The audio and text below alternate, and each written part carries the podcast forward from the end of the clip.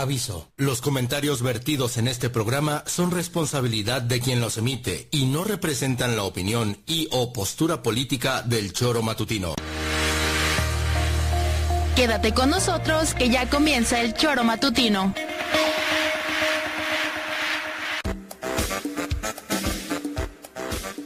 Porque somos quienes alegramos tus mañanas. Interactúa con nosotros y búscanos en nuestras redes sociales como El Choro Matutino. Sintonízanos desde nuestra página web www.elchoromatutino.com y llámanos a cabina al 777-311-6050, de lunes a viernes, de 7 a 9 de la mañana, por Radio Desafío y también por Irradia FM 103.7. Somos la mejor revista informativa del país. Somos... El Choro Matutino.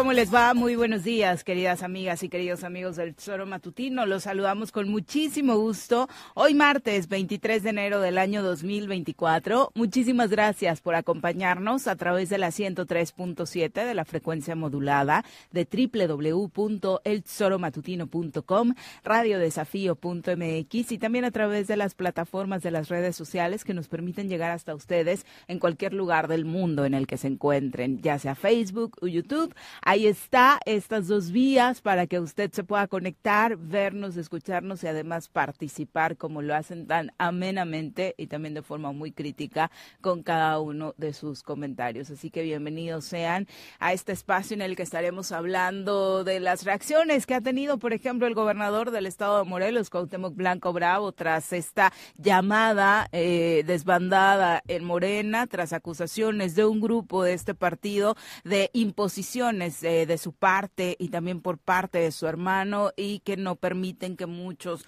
de los verdaderos fundadores, de la gente que de verdad coincide ideológicamente con el partido, pueda tener una oportunidad en este proceso electoral que estamos viviendo y por ende pues, ya decidieron irse como lo hemos platicado recientemente en este espacio. Dice el gobernador que realmente ayer lo respondía que quienes están yendo es porque realmente estaban buscando un huesito que no trae nada, que no les significa nada Morelos esta salida de algunos de los militantes que fue anunciada el fin de semana. También les lanzó una advertencia a todos los que participen en este proceso electoral señalando que no reciban dinero de la delincuencia organizada para sus campañas. Uy, viniendo de quien viene, vaya, vaya advertencia por los antecedentes de la famosa foto que conocemos del eh, gobernador Cuauhtémoc Blanco. Por supuesto, también le estaremos dando cuenta sobre las repercusiones de esta tragedia en las inmediaciones, en el estacionamiento del Estadio de Santos, del territorio Santos Modelo, donde una mujer perdió la vida. Eh, hay enojo por parte no solo de la familia de esta mujer que fue eh, atropellada, sino también por parte de la directiva y de la afición regiomontana, de la afición rayada, porque según anunció la autoridad de Torreón, el incidente será investigado como eso, como un incidente vial y no eh, pues se tomarán otras vías como las que los propios aficionados de Rayados decían sobre una embestida directa de esta camioneta donde viajaban aficionados de San Santos Laguna. Pero bueno, vamos a enlazarnos hasta Cancún. Allá se encuentra Juan José Arrece, como usted lo escuchaba desde ayer. Juanjo, ¿cómo te va? Muy buenos días. ¿Qué pasó, señorita Arias? Buenos días. Lloviendo. Lloviendo, no. ¿En días. Cancún? Nublado y lloviendo, sí. No, bueno. Desde, desde antier. Estamos con todo el día nublado, chipi chipi, un poco más fuerte, tal, pero lluvia. ¿Y nosotros que te mandamos a agarrar color, Juan José? Pues como no me agarre otra cosa que la que acostumbro, ya no creo que agarre nada, cabrón. Bueno, pero en fin. Uy, qué mala pata, no te vas Oye. a poder tirar como lagartija en la playa. No, no, no, no, estamos eh, con el cielo nublado, de verdad. Y fresquito, no hace el calor que acostumbra Cancún, que para mí mejor, ¿eh? Digo, no, la ¿No verdad, pensabas irte a la playa, relajarte, un yo- coco, Relajado yo estoy siempre, yo no necesito relajarme. un yo vivo coco con ginebra, ¿Eh? No, un masajito ahí al lado de la playa? no, no, no, no, no, no, ando sin... Un, me eché un tequilita ayer, don Julio, me eché un don Julio, para Reposado. variar. Y nada más. ¿Reposado o estresado como tú? ¿Eh? ¿Reposado o estresado como tú? No, yo no estoy estresado. No, para nada. Yo vivo bien, tranquilo, feliz. La verdad, no. A mí me hace gracia ese que tienen ahí, bueno, que tenemos ahí, eh, que está de gobernador. No lo niegues, que vives en Morelos y también es tu Sí, sí, gobernador. bueno, ya esa discusión la superamos a mitad del me sexenio, la, Juan me la pe- me la pellizca ese tipo, ¿no? Pero ayer dijo que algunos que andan por un hueso y el tío cabrón vino por un contrato de 7 millones. ¿Sí? ¿No se acuerdan? ¿No Ay, ya se nos había olvidado, fíjate. Por eso, es que fíjate lo, lo vivo que es. Las dos declaraciones que se avientan, ¿no? No Sí, tiene, creo, dos. calidad Una moral que- para eh, hacerlas. Por eso, pero fíjate, el tipo vino contratado Ujú. por los Yáñez para salvar un partido por un hueso. Vino por 7 millones, 8 creo que eran al final. Era un hueso que traía carnita. Sí, pero mucha carnita. Y eso lo dice el sinvergüenza este. Y luego dice que nadie agarre dinero del narco, ¿no? Sí, les invita Otra- a candidatos otra y candidatas a no estuvo- tomar de ahí. re- cuando él se reunía con ellos, no es que tomaba dinero solo, se reunía y hacían planes juntos. O sea, jódete y baila. Y ayer dijo otra vez las dos cosas, pero a, pero a nadie le da importancia, o pocos, o poca gente. No, Es- de verdad, o sea, la reacción sigue siendo casi, casi de gracia, de, ah, bueno, si dice Cuau que no le va a pesar a Morena esta salida de algunos militantes, no le va Ah, a bueno. pesar, como si fuera además el gran analista político que sabe Sí, el peso específico que tiene cada quien dentro del partido. Estoy segura que no conoce ni a la mitad de los que este fin de semana dijeron que se van. Pero además él, ¿quién es? Vino con el PSD, se pasó al PES y luego a Morena. No anda por el hueso el tío cabrón. Bueno, perdón, el señor gobernador. Perdón, borro lo anterior. Sí, tranquilo, disculpen. tranquilo. No, pero es que es increíble de quién viene todo esto. Pero la culpa es nuestra. Tenemos, o sea, so- no podemos, yo no puedo entender cómo nadie le dice esto que le estoy diciendo. O sea, nadie le puede decir allí, oye, pero espera, si tú viniste por un contrato de dinero, estabas en Puebla, te trajeron Julio Yáñez y, y Roberto Yáñez, güey. Sí, ahora Contrata- resulta que yo vi- Cuauhtémoc es quien puede venir a darle lecciones de moral a los políticos y políticas morelenses. Pero ¿te parece si, inte- si integramos a la charla ¿A nuestro comentarista del día? Ah, vale, a ver quién es. Ladies and gentlemen, llegó en esta esquina de la cabina del Zor Matutino el terror de Juan José R.C., el amigo de todas las colonias de Cuernavaca, águila de nacimiento, merengue por adopción y vaquero por decisión, un político de altura. Él es Francisco Paco Santillán.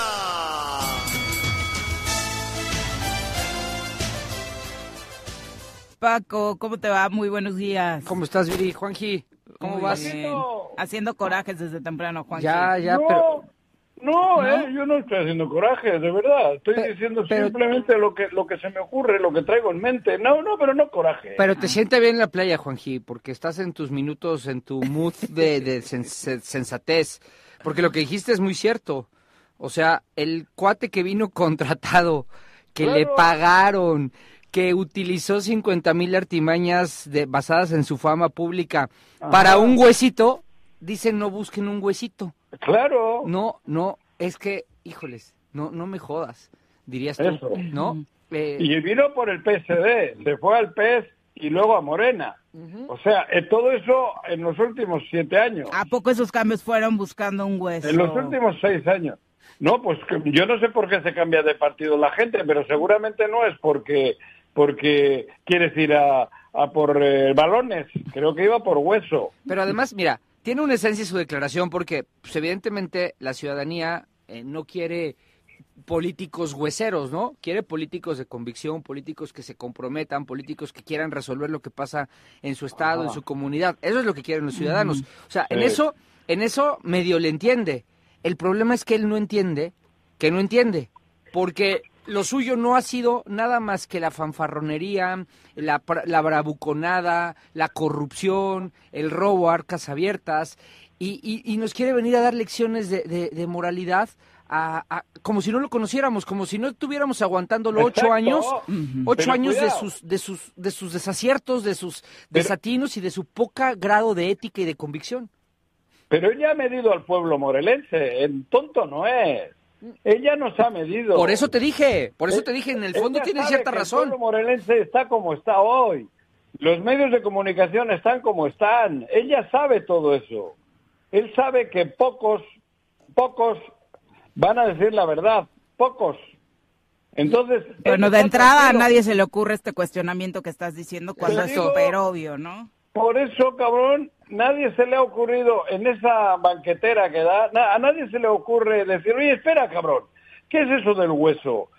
Si tú viniste a Morelos de Puebla con un contrato de los Yañez certificado, cabrón, de, por 7, 8 millones de pesos, y luego venías en un partido, te pasaste al otro, y luego al otro, y luego te reunías con los narcos, porque te reunías, ya lo han dicho testigos, hablabas, negociabas con los narcos, cabrón. Es, nadie le puede decir, ¿por qué no le dicen? Pues quién sabe, pues por, por dinero, y, Morelos porque está adormecido, Morelos está, pues está en un estado de letargo, de, de, de pasividad, de miedo, de incertidumbre, y todo eso hace que nadie le comente esto. Y como solo le decimos nosotros, o pocos más, y no tiene tanta, pues eso, no, todo el mundo no nos escucha, lamentablemente, ¿no? Bueno, no, eso es imposible, ¿no? Pero como ella sabe que tiene metido todo esto, y ellos saben, y saben los que están con él, y todo el mundo sabe que esto es un pinche circo que no tiene resonancia más que lo que ellos quieren. Pero pero irrita, ¿no, Joaquín? Hasta, hasta que se rían, ¿no? O sea, lo están escuchando hablar con ese nivel de cinismo y hasta sonríen y dicen, ay, mira qué chistoso es el cuate que cobra de gobernador, diciéndoles a todos que son hueseros. Cuando eres el huesero principal, él vino contratado, él no vino por convicción, no quería esta tierra, no la conocía, ni no, la quiere, no, ni la quiere, no sabía ni qué onda con Morelos, no tenía idea, nada, nada, nada de lo que somos, de lo que venimos arrastrando, de lo que nos duele, de lo que nos pesa, nada. Vino a ganar dinero. ¿Alguien le había visto en Morelos paseando por Cuatetelco. ¿Alguien lo había alguna vez Ay, A ver, lleva ocho años, En las inmediaciones de Tabachines y párale de contar. A ver, Juanjo, yo te apuesto, te apuesto lo, que, lo que tú quieras, a que le prestas un coche y le dices, llévame a Totolapan y no sabe llegar. Lo que quiera. Es más, te voy a hacer otra apuesta peor. Si no, si lo sacas de sus zonas de confort, los restaurantes donde se va a emborrachar, eh, Tabachines, que es donde vive, eh, tal vez, sí, por eso, los lugares a donde se va a emborrachar, tal vez, tal vez ya haya aprendido a llegar a Palacio de Gobierno, tal vez, pero tú le dices, a ver, llévame, llévame a Villa Santiago y te va a decir, ¿qué es Villa Santiago, güey? ¿No? No vas a ver que es, ni que es una colonia de Cuernavaca que está eh, eh, eh, en, la, en las necesidades más, más amplias de esta ciudad. Ni el Capulín, ni Fierro del Toro. No, hombre, no, ya Ustedes ya le están pidiendo demasiado. Juanjo, yo me quedé en ah, Cuernavaca, güey, fue alcalde, fue alcalde. Esto es demasiada exigencia. Ya, te fuiste a Huitzilac, ahí te va a decir yo porque conozco, yo no tengo que conocer eso, yo, va, te la dejo en Cuernavaca, güey. Es ah, más, es más, ponle un coche que te lleve de Tabachines a Altavista, hijo. Sin güey. Eh, perdón, perdón, que te lleve a Altavista, ¿no? Eh, él conduciendo, no lo vas a ver, o sea... Bueno, pero es que de esto lo, llevamos diciendo años, pero el problema es ahora, vienen las elecciones, él es el protagonista, él está... No, él no es el protagonista. Bueno, pero Del proceso está- electoral él no es el protagonista y no tendríamos de que Pero- dejar que lo pero- fuera, Juanjo. Pero por eso, pero a ver, ¿qué está ocurriendo? A ver, analicen. ¿Quién está poniendo todo lo que... ¿A quién le dejaron otra vez Morelos? ¿A él? A él y a su hermano, ¿no? Bueno, a ellos, sí, a, y a Cristian Carmona, sí, que son tres. Oye, Yo, por- por eso lo digo, a mí me da tristeza y por eso repetíamos antes que no vuelva a ocurrir, que morelenses defendamos Morelos, no dejemos que desde México nos entreguen, no dejemos que desde México negocien con nosotros, luchemos. Y no ha sido así, que me disculpen, no ha, no ha ocurrido eso. No ha habido voces, que en este caso creo que les correspondían a los de Morena, no ha habido voces que, que, que, que, levantasen la mano o que levantasen la voz, perdón, para decir, oye, espere, cabrón, que, que no, que Morelos es otra cosa, que Morelos es un estado más. Mo- Morelos no es la sucursal de la Ciudad de México. Morelos es un, eh, es un ente libre, propio, soberano, cabrón. Bueno, soberano por lo del... Por lo, Lo del- es, lo es. por la República Federal. Sí, cabrón.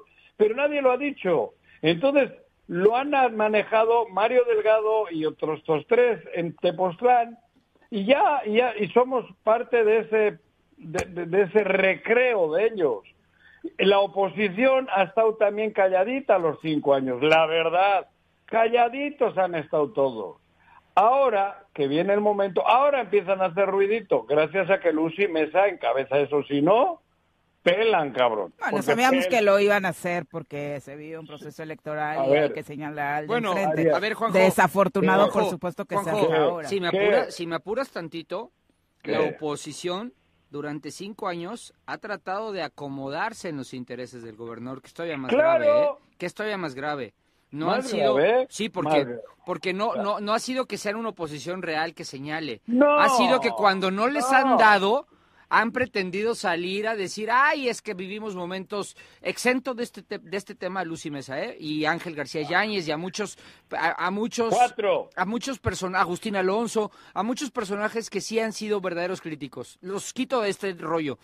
Pero meto presidentes de partido y hoy son los críticos. Pero hace tres meses, hace dos años, quería negociar con Cuauhtémoc porque era el gobernador. Por y porque querían meterse al ánimo y a las entrañas de Palacio de Gobierno para tener sus intereses personales. Entonces, es lo podrido que tenemos el sistema político en- en el Estado. Y la pasividad y el miedo que hay en Morelos, porque no solo es ellos.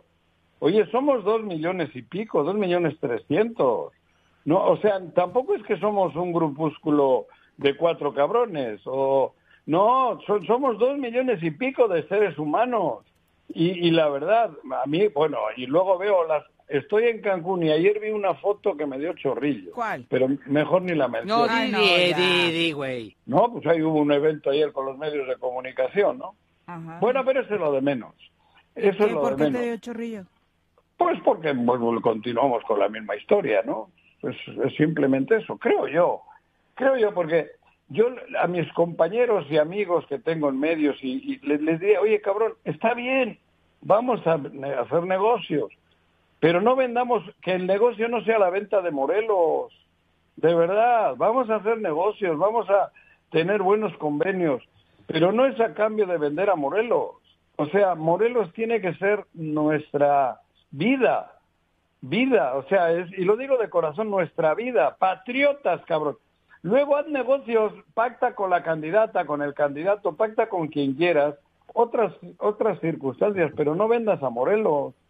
Y eh, hoy en día hemos vendido a Morelos. Morelos está manipulada desde nuestros medios de comunicación.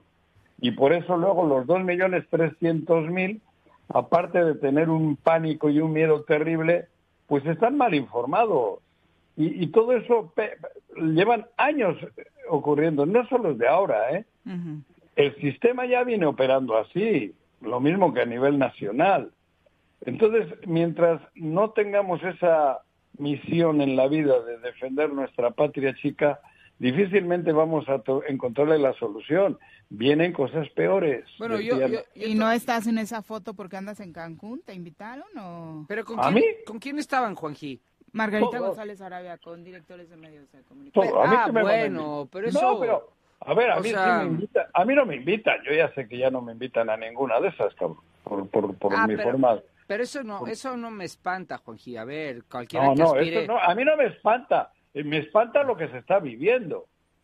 Juanjo, pero, pero ¿Qué? es obvio que van a hacerlo. O sea, también aquí, también, pues es obvio que van a ir, es la candidata por el partido más fuerte del país a la Sí, pero gubernatura. yo no he dicho que no lo hagan, eh, insisto, yo estoy de acuerdo, porque en Morelos la, la iniciativa privada casi no existe. No, pero es que a mí me... a- Vivimos del erario, todos. ya, lo hemos todos. platicado mucho aquí. Claro. Pero, pero a ver, a mí me, a, a- a mí me espanta mucho más de al- del tema de los medios ver que este cínico que cobra el gobernador diga cosas como las que dice y los que están encargados de darnos la información se rían, sonrían y digan, ay, miren qué chistoso es, ay, miren qué carismático. ¿No te ay". parece que ya llegamos a un momento en el que, más allá de la risa, a mí me parece que hasta le creen y le admiran y creen que se saca Eso buenos digo. análisis Eso- políticos? Eso platicaba con... De- a mí me parece que incluso muchas de las preguntas parece que ya es como si le estuvieran preguntando Sí. a un analista político. Así de es, verdad. no, Viri, y además es como si le preguntaran al, sal- al verdadero Salvador o, o no sé, Sí. y, y, y- y- Digo, ver, porque pero- que te dé risa, creo que a todos ver, nos da Viri, risa. A ver, Viri, pero- a ver, Viri, ¿tú crees que ninguno de esos, de todos esos o todas esas, no sabe que vino contratado, que él vino a Morelos? No, lo sabe un- todo Morelos. Entonces, Todo México. cuando a mí sí, sí, sí, digo, yo creo que si me le escucho, porque en el momento en que lo escuché reaccionó mi cerebro, Ujú. pero así en chinga reaccionó mi cerebro. ¿Cómo que mm, Montescueno este va por un hueso, cabrón? Si tú viniste contratado, tú viniste solo para una operación para salvar un partido, te dieron 8 millones. O sea, eso a mí me, me, me brincó a la así. Y cuando dijo no agarren dinero de los narcos, porque creo que también lo dijo, Sí, ¿no? sí. Le digo, oye, cabrón, pero ¿no te acuerdas que te reunías con los tres grandes capos del narco de Morelos? Y que platicabas y que negociabas con ellos. ¿No te acuerdas, cabrón? Entonces, ahí, ahí le matas, o sea, ahí, ahí, ¿qué va a contestar? Por eso te digo, no es que están hablando con un analista. Pues va a decir que ninguna de las dos cosas se las comprobaron, ¿eh? No, bueno, ¿Cuál las que no se fotos le ahí comprobó? están. Las fotos ¿Cuál? sí, Viri. Pero ¿Cuál dice que que, no se eran fans. comprobó? No. ¿Eh? Lo de la foto, él sigue insistiendo Ah, en que eran que fans. cualquiera se toma Ah, fotos. claro, Ah, claro, no, pregunta. bueno. Sí. Pero, pero eh, las fotos eh, ahí eh, ha están. habido testigos que han... Hay una investigación, pero Ah, más por- allá de no, eso, no, él no, no, sigue bueno, y ver, él a ver, a ver. insiste. Sí, bueno, y, y todo el mundo, y yo he visto el contrato, cabrón. Yo, Juanjo, lo vio. ¿Qué me vienen jodiendo, hombre? Yo lo vi. Entonces, ¿qué vienen? Él dice El- que fue un invento de los hermanos también. No, ¿yo qué dije eso? Él. Ah, no, él. Yo lo vi el contrato. No, es que tú te preguntabas qué respondería. Respondería eso, lo Yo negaría, supe, porque lo- también la narrado. autoridad fue omisa en la A ver. investigación de ambos temas. Yo he narrado cómo llegaron, porque a mí fue el primero que le invitaron a colaborar, cabrón, y me dijeron de a cómo.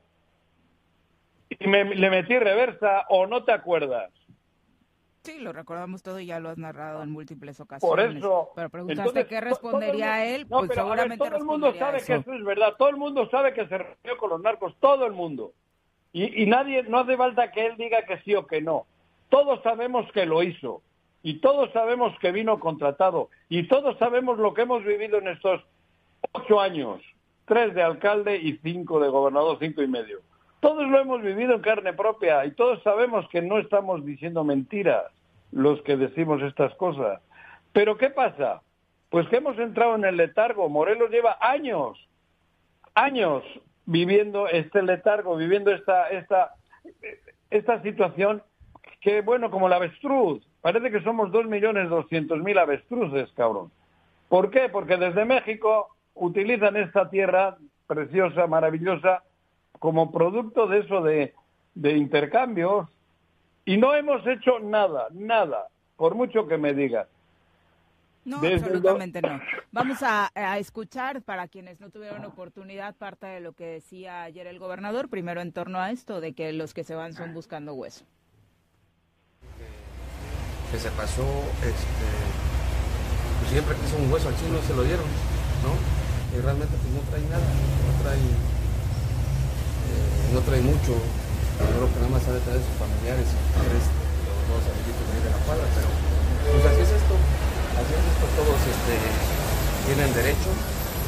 Como aquí se le cerraron las puertas al personaje este que siempre ha criticado mucho el gobierno, así son las traiciones, así son las traiciones, muchos que no, que, que no le dieron hueso aquí, pues ahora van a buscar del otro lado. No va a hacer falta. No, no, trae, no trae nada, no trae nada este personaje, entonces,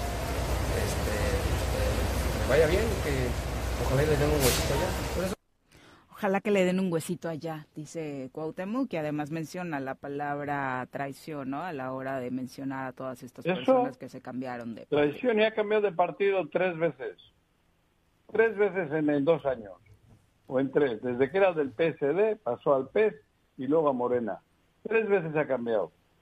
¿Eso qué es? Sí, mucho cinismo. Pues eso, cabrón. Sí. Por eso yo a mis compañeros, digo, ahora quiero aclarar el tema. A mis compañeros de medios de comunicación solo, no, digo, yo entiendo que hay gente buena.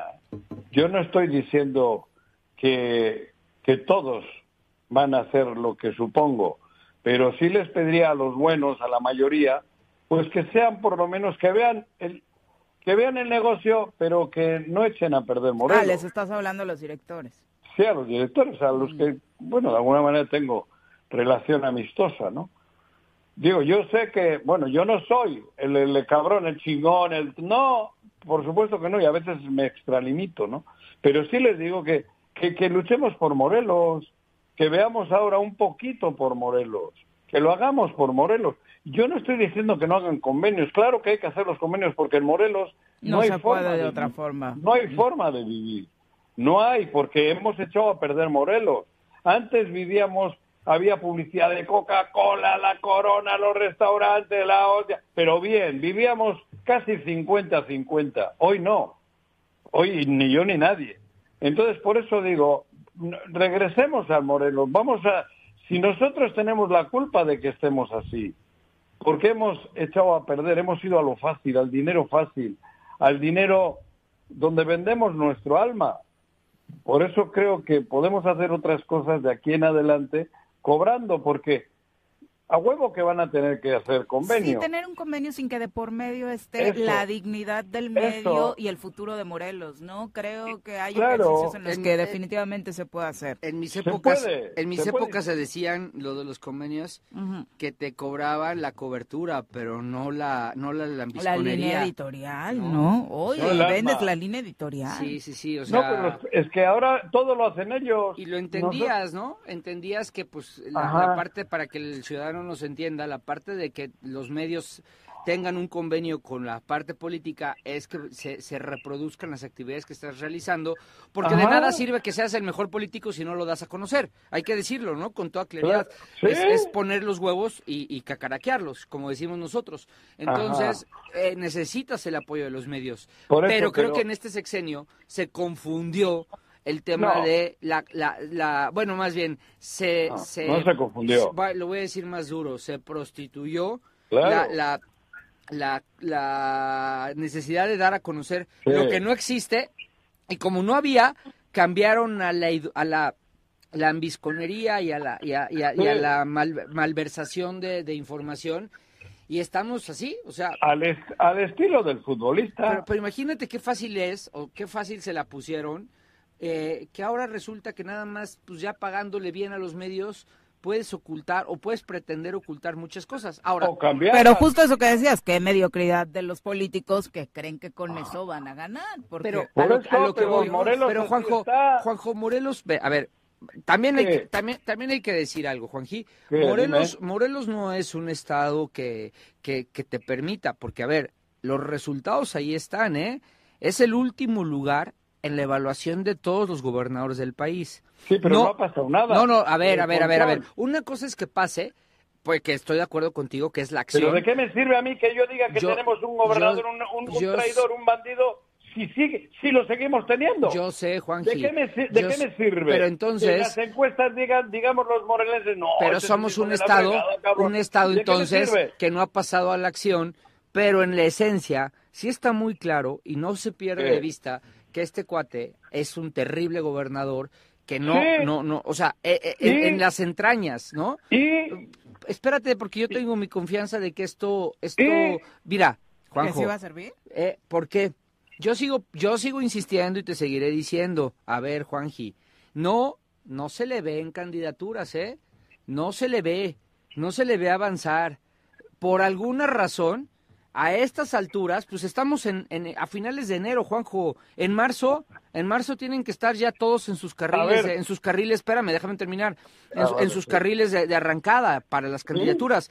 Y Sí. yo, y yo sigo sin ver la, al super ídolo de las masas, como se dice él, listo para otra candidatura, ¿eh? Y no veo que le abran puertas. Ayer Entonces, dijo que Claudia lo está invitando, bueno, que hoy iba a platicar El con ella para hablar de su incorporación al gabinete. Dejó, abierta- jueves. dejó abierta esa Imagínate, posibilidad. o sea, pero a ver, a ver, como político te digo algo, Juanjo. Cuando tú quieres ganar, pones a tus mejores piezas en los en los cargos de elección Pero popular. cuando crees que vas a ganar a huevo, Bueno. como el caso de Morena, Ajá. entonces ponen al más idiota, si pueden. No, no, no, pero a ver, yo creo que Claudia, yo creo que Claudia va. Estás pasando, sí, Juanjo, pero, sí. pero, Pero pero, ¿por pero qué me Juanjo? Juanjo, mira, mira en qué va. A ver, pasó por querer ser jefe de gobierno, Pelation. Pasó por querer ser de la alcaldía, Pelation. Se dijo que iba Sí, plurisenador, Pelation. Se dijo, por el fiscalation. espérame, espérame. Por No, el no, fiscalation. a ver, No, tampoco. fue porque también ¿Cómo sus no? números ¿Cómo no? estuvieron ¿Cómo no? fatales, ¿Cómo Juanjo. no? Sí, Juanji. Pelation porque tienen miedo que pierda el fuero un, un cuarto de hora. Pues lo va a perder, lo va a perder Ah. en cuanto entre al gabinete. Para competir por ah, la bueno. jefatura de la Ciudad de México, sus números eran terribles. Juanji, la secreta- los secretarios de Estado no tienen ver, fuero. Y si miren este qué va. señor hubiese puesto el fiscal, hoy no era gobernador. Mira, Te lo asegura Juan José Arreste. No, pero estás hablando de supuestos. Otra No, vez en el deber ser. joder, ¿y tú de yo, qué- y yo tú te- de la realidad, ¿Y de la realidad, de, la, de lo que hay hoy. No, La- pues de lo que hay lo hoy que hay hoy es que el señor, lo, que- lo que hay hoy es que el señor ya tuvo que Una salir, a, me dejas hablar, que el señor ya tuvo que salir a declarar que se va al ¿Qué? gabinete. Y como expolítico, te lo digo, Juanjo, cuando te dicen, no vas a un cargo de elección popular, pero si gano te vienes conmigo, Claro. no son precisamente los que más quieres adentro, ¿eh? No, ya entonces, sé. entonces eh, es, es una eh, eh, es una es una señal muy fuerte. O sea, no dudo Sí. que si Claudia gana le den la conade al al, al- ¿Qué a- otra a- cosa le puedo ofrecer? No, No. pues nada. No. O es ahí, pues no hay o- secretaría de la peda eterna. o de su no asistente, ¿no? La- sí, la secretaría de la borrachera diaria no existe. O sea, para dárselo y, se fuera, el mejor, dar, y eh, fuera el le mejor. pueden- ¿no? Le pueden dar relaciones exteriores, güey. No, Juanjo, no, pues no. no, Una no. embajada. A ver, Juanjo, si no Una- sabe. Una si no- embajada, que son los premios recurrentes para los Le van a dar una bajada. Si no sabe, si no sabe llegar, no hay embajada en Las Vegas, Viri, no, pues, ni, ah, pero consulado sí le pueden dar ese, El consulado en Las. Vegas, sí. Imagínate. Pues No, seguro Paco. él estaría encantado. Paco, Claro. pero vuelvo a repetir el tema Morelos. Nos, nos, es- nos metemos en este tema. Yo vuelvo a repetir, si no hubiese, si no hubiese aparecido Lucy Mesa, enfrente no había nada, ¿eh? No, sí, claro. Ya, ellos ya habían entregado la gobernatura enfrente, ¿eh? Porque ve, ¿recuerdas quiénes tenían de aspirantes? Sí. No, no ganaban, cabrón, ni una regiduría. Eres O un sea, grosero. ¿por Bueno, qué? bueno, bueno, bueno, bueno. Ángel, estaba ¿Por Ángel, ¿eh? Estaba, ¿Por estaba Ángel. grosero? Juanjo, Ángel, Ángel era un buen candidato, ha ganado todas. ¿no? Ah, de Ángel- no me refiero, porque Ángel por eso, no iba a ser. por eso, pero Ángel dijiste, dijiste los que estaban ahí aspirando No, enfrente. no, no, los que ellos, la- las que ellos iban, hablaban y tal, no, no, Ángel era aparte, Ángel no No, y iba además después de su accidente como que tuvo un bajón en su actividad, ¿no? Ángel no iba y tú lo sabes. Ángel iba a la senaduría. Porque aparte Desde le tocaba el pan, ¿no? Tenía mano, tiene mano dentro Bueno, del pero a lo que voy, si no, ve cómo está Morelos, que si no hubiésemos, bueno, si no hubiese existido la patada en el trasero que le dan a la mejor candidata de Morena y ella se decide seguir en pos de la gobernatura, si no hubiese ocurrido eso, hoy Margarita no lleva ni elecciones. Y lo cierto es que la verdad. Morena tenía los mejores candidatos, ¿no? Claro. La mayoría de ellos desechados por esta decisión Ándale. de Margarita, pero los mejores candidatos estaban ahí haciendo fila para tener la candidatura a la gubernatura de Morena, ¿no? Hablamos de Juan Ángel, un alcalde a súper bien calificado a nivel nacional, Rafa Ajá. Reyes, Rabindranath, es decir, la, la lista de Morena Agustín era muy Alonso, buena. que estaba... Ay, Claro. perdón, se me olvidó. No, no, pero es que era parte de. Yo no digo porque sea amigo. Yo te estoy nombrando los que. Pero todos estaban, diríamos, en el círculo ese. Sí, claro. ¿Qué ha hecho la oposición? ¿Qué ha generado? ¿Qué- ¿Con quién ha trabajado? ¿Qué gente? Pues te digo, salvo, salvo Ángel, salvo Ángel, que siempre ha estado ahí y siempre ha sido combativo y, y propositivo y luchador por Morelos. Dime, También Díganme, hay, hay mucho que cabrón. rascarle a la oposición en el torno de, en torno a la formación de cuadros y a los negocios que han hecho ciertos grupitos dentro de cada uno de los partidos que lo integran, ¿no? pero además porque han estado también chupando del frasco. En el sentido literal, ¿va? Claro, sí. Este. En esta relación cercana que trataron de tener con el Ejecutivo Claro, y de no meterse en pedos y de que mi- mi- mis migajitas y Oye. pues, si tuviésemos de bandera a Morelos, seguramente no tendríamos este problema hoy. Oye, Si estoy, hubiese- eh, ¿Eh? estoy viendo, ahorita que hablábamos del tema de los medios, fíjate, ¿Qué? fíjate el titular de un medio de comunicación morelense. No relacionarse con mafias pide Cuauhtémoc a políticos. Claro. Ma- madre mía. Por eso, O sea, ahora ya es predicador este güey. No, no, no. Y Pero, además, y- y el medio, y el medio puesto- le da así, le, le acomoda a todo. ver, ¿y sabes Ay, qué hubiese santo. puesto el choro? ¿O qué pondría el choro? ¿Qué No, podría? re- no, re- ¿Cómo has dicho, léeme? No relacionarse con mafias pide Cuauhtémoc a políticos. Porque eso solo lo hago yo. Otro titular es blinda el gobernador Cuauhtémoc Blanco el proceso electoral en Morelos. Claro. Brinda. No, no, no. Brinda, no, brinda. Blinda. Blinda. Blinda Ah, con él. yo digo brinda. No, a ver, no, no, más, no, más no, no. titulares, más titulares No, de no, todo no, esto que... no, no, no, no, no, no. Ahorita, ahorita, Ah, ya lo sabes que me llegó ese ahorita nada más. En la, en la síntesis, pero No, sí, la qué verdad es que- cosas. Sí. Gracias, gobernador. Gracias porque nos quedó claro que en este estado tú eres el único que puedes hacer todo lo que dijiste que no hagamos los demás. No, no. Pero en no. fin, bueno, yo creo que tenemos que buscar la fórmula para luchar por Morelos. No sé cómo, cabrón. A veces tengo la... la me Ah, no. Pero es que está tan mal el panorama que nos dio risa hace rato, pero la verdad es que el futuro más cercano de Cuau sí es en la CONADE, sí es en un consulado en Las Vegas, para cómo está la relación con Claudia y para cómo lo consienten en Morena. Miri, pero Claro. eso, eso para Morelos es Y bueno. hubiese sido otro No distinto sé, si no, si hubiese si quitado bueno. al fiscal. Pero eso, eso para nosotros es bueno, para los morelenses. Sí, porque- cabrón, ¿por qué? ¿Los morelenses no jugamos deportes o qué? No, Juanjo, ya tenlo lejos de este estado, de esta tierra. Sí, no se- güey, pero- No se merece esto. No, Bueno, pero ya que se vaya. yo- Qué bueno, mira, si le dan el consulado en Las Vegas, se le cumplió su sueño, va a poder chupar todos los días, va a poder gastarse su lana todos los Pero- días.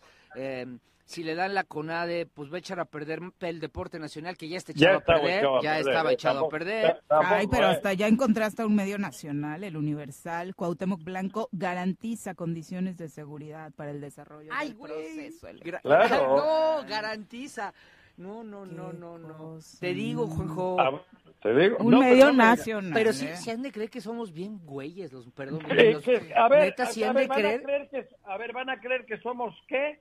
bien güeyes. Pero quería decir otra palabra. No, pero a ver, y- pero a ver, yo no quiero insultarme, pero Morelos está mal, ¿eh? Morelos está cerca de, de- de- de vivir de esa manera. Pero que Juanjo, dicho, ¿no? ahorita Cuidado, mucha gente, no, no, no. te- No, Juanjo, mucha gente te va a contestar que no confundas, que ¿Qué? no confundas lo que ¿Qué? los medios dicen con lo que los medios, con lo que ellos creen.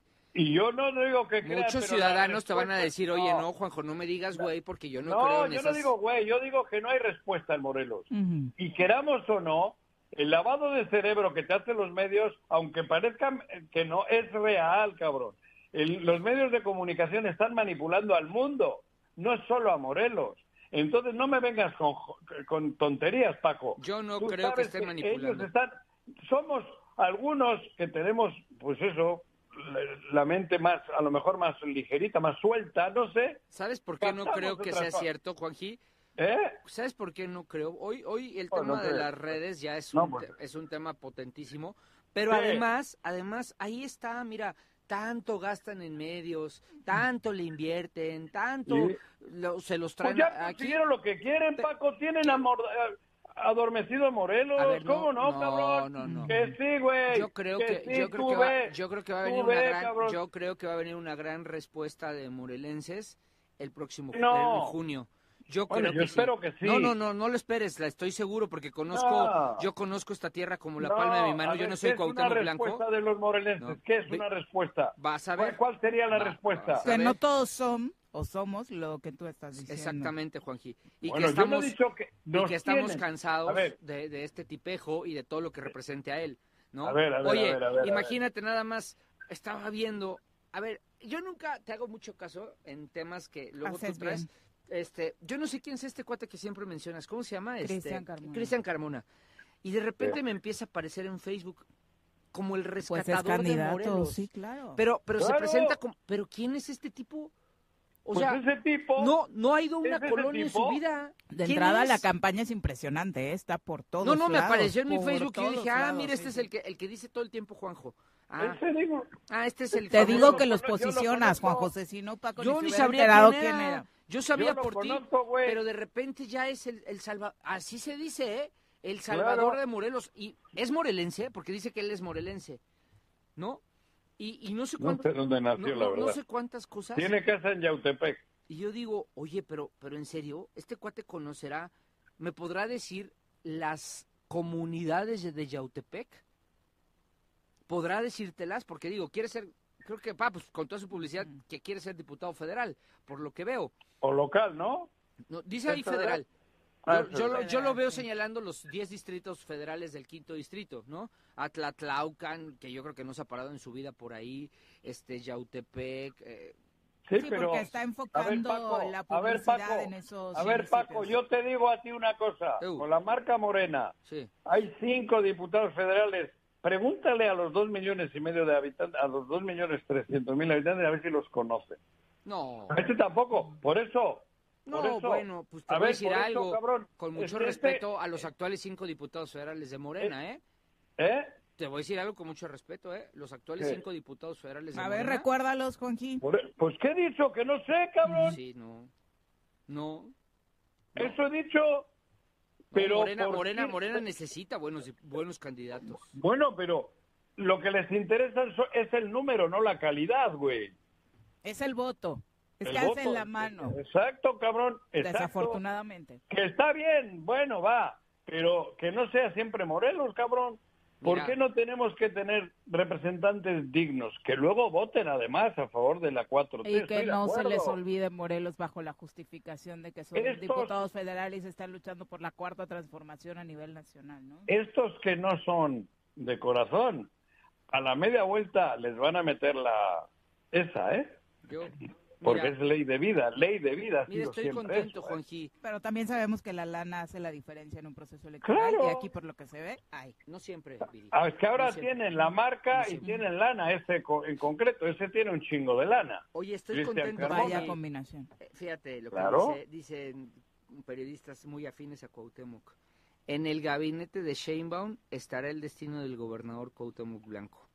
Ay, no sabes qué tranquilidad me da. No, no entiendo cómo te puede dar tranquilidad de ponerte feliz. No. Imagínate la, Ya, la- que se vaya. en manos de Cuauhtémoc No. el deporte Viri, nacional. si, si al presidente no. y a la próxima presidenta, porque Sheinbaum va a ganar sin duda, ¿no le importamos? Bueno, ya, los morelenses no le importamos, sale, va. Llévenselo. Llévenselo y sí, pobres deportistas, lo lamento, no saben la joyita que se llevan, no saben el daño terrible que les va a hacer, no saben lo que les viene, pero ya los morelenses nos libramos, porque también así piensan de nosotros. Ay, ¿qué hacemos con este? Mándaselo a Morelos, ¿no? Sí, claro. Pues ahora va, va de regreso, ¿no? No, fuera de aquí. Ay, mira, No, Juanji, no hay sea, cargo de elección con Ana popular. Gabriela nos fue como nos fue, no me quiero imaginar con Cuauhtémoc Blanco en la CONADE los resultados deportivos No. de este país. ¿no? Pero De yo no creo que va- yo creo que Claudia al final no lo va a hacer. Estoy seguro. ¿Crees? No. Uh, Estamos no, no. hablando de Claudia Sheinbaum, la Sí, que lo defendió en este importa, rollo con el fiscal. El dos de- la que el dos de- cayó a la gente hace poco que vino cuando Sí. alguien protestó. Claro, porque ella el 2 de junio ella quiere ser presidenta y ahora tiene que hacer todo eso. Lo mismo decías de López Obrador. Y lo mismo digo, claro. Fue presidente y siguió Ajá. haciendo lo mismo, Por eso para que defendiéndolo. Claudia. Por eso, si te estoy diciendo eso. Pero a mí Y me Claudia la- después lo va a defender para que sea Marcelo. Y, mm, o sea, va a seguir protegido, Juan José. Eso. ¿Quién, Cuauhtémoc? claro. Bueno, ya veremos, yo creo que no, yo, yo tengo la esperanza que no, no, no. Ya te duró Vamos. seis años la esperanza, eres pero tenaz, sigo- eres yo, pero tenaz. yo soy así de, de ingenuo. Yo sigo pensando que saben que este canalla, que es un canalla que Claudia lo sabe. Claudia sabe de, qué, de quién habla. Claudia sabe quién es el Ulises. Claudia sabe que, que- de qué estamos hablando. Claro que lo sabe. Y yo tengo la esperanza de que va a haber una reacción. De que cuando el 2 de junio gane, le van a ir a hacer mocos. Mientras tanto, para ganar ese 2 de junio, pues a mí más me preocupa que Morelos es el territorio que, que Morena regala. Eso me duele. Pues mira, Juan Morena y la 4T. A mí me duele eso. Porque había gente, porque si no hubiese habido gente buena en Morena, Mm. diría, pues cabrón, está bien. Pero había morenis- morenos de, de corazón, de lucha, de, de, de, de prosapia, de todo eso, y no les han pelado. A mí eso me caga, me jode. Por eso te digo, ahora, More- porque Morelos solo nos ven como territorio de cambio, de canje. Y ahora estamos otra vez canjeados por esta bola de sinvergüenzas que están al frente para la elección, para que le dé votos. Sí, Morelos es a dónde mando lo que me sobra, a dónde mando lo que huele mal y no sé qué hacer con eso. Claro, lo eh, somos puedo la- pegar, el ¿no? patio trasero, pero del basurero. Sí, pero a ver, a, a ver, el, el próximo junio tenemos, a ver, ni todos, o sea, los candidatos de, hay candidatos que son valen mucho la pena en Morena y en el Frente. En los dos lados va a haber candidatos que valen la pena. Yo creo que en, en junio de este año vamos a tener la herramienta fundamental para hacer una evaluación. Em, por supuesto se va a evaluar a quien hoy está de gobernador, pero Juanjo, también se va a evaluar a los candidatos que están presentando cada uno de los partidos. Pero Porque, al final ojo, ojo, cuentas, no, no, no. Yo sí a- creo, yo sí creo A que ver, pueden ganar ¿a qué- qué ha candidatos. pasado en el Estado? No, Juanjo. A Nah. ver, Morena. A ese Ferrari que es Morena, Morena ¿crees va a sí? presentar buenos Paco, candidatos también mí- que van a ganar a pesar de quien hoy ostenta la gubernatura de Morelos. El- Y, y, y- y ¿sabes qué? Me da gusto porque también no es justo. Hay, hay muchos, tú lo sabes, Juanjo. A ver, si Juan Ángel es candidato, si Juan Ángel es candidato por un distrito local Qué o bien por federal, Morelos. pues qué bien por Morelos. Y, y eso no, y él no tiene que cargar con la suerte de quien ver. gobierna Morelos. A lo que voy es, nada más déjame terminar, Juanjo, porque te la Pero pasas no hablando todo el tiempo. cabrón. Bueno, pues habla tú todo, ya. No, habla tú. Pues te estoy diciendo nada más que no tenemos que radicalizar posiciones, que es momento de estar sensatos, sin olvidar lo que ha pasado, sin olvidar lo que ha sido, sin dejar de lado la, la indiferencia con la que nos han conducido y llegar a un punto en el que quienes se hay, evaluar a quien se está presentando como candidatos, ¿sí? Porque tanto Morena como el Frente van a traer buenos candidatos y ojalá eso sea lo que se evalúe. Por supuesto, si hay un candidato cercano a quien hoy está en- en- en la titularidad del Ejecutivo, por supuesto me queda muy claro que lo va a evaluar la ciudadanía y va a venir un- un- un- una, inercia de castigo fuerte. Pero también Morena va a presentar candidatos que no forzosamente están cercanos a, quien hoy es el gobernador del estado y que tienen toda la, la línea y la congruencia para poder hacerlo bien y no cargar con el peso del gobernador. Esto es lo que te estoy diciendo. Eh, me parece que eso, eso va a pasar y yo espero que eso pase, que no haya, que, que, que se dé ese, ese análisis más allá de apasionamientos, sino que se dé ese análisis sobre las personas. Está bien, que lo que ocurra. Y recordar que Morelos es ejemplar Pero a ver, en y luego, sentido, a ¿no? ver, En el Paco, voto y luego ocurre lo otro. Aquí es a donde yo iba. Va, Ojalá no. chingones. Juan Ángel, Pepito, Menganito, ta, ta, ta. El Ejecutivo lo gana la gente de Cuauhtémoc y desde ahí se jodió el Estado otra vez. Porque aquí lo que importa es el Ejecutivo. Los demás, los otros poderes, no son poderes.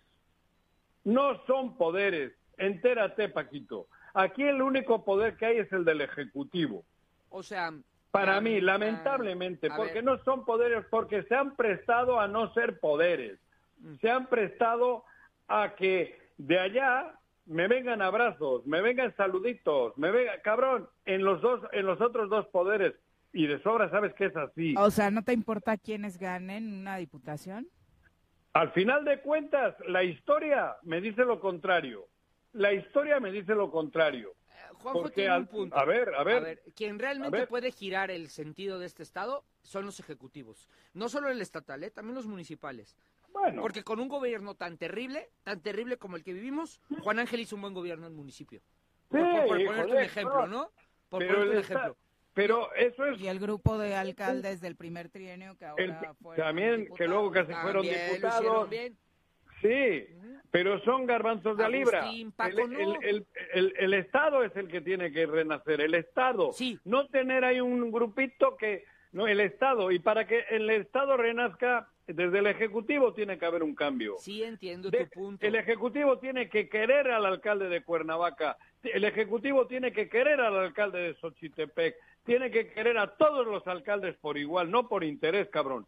Y ahora todo ha sido peleas y peleas y peleas, y así lleva tiempo.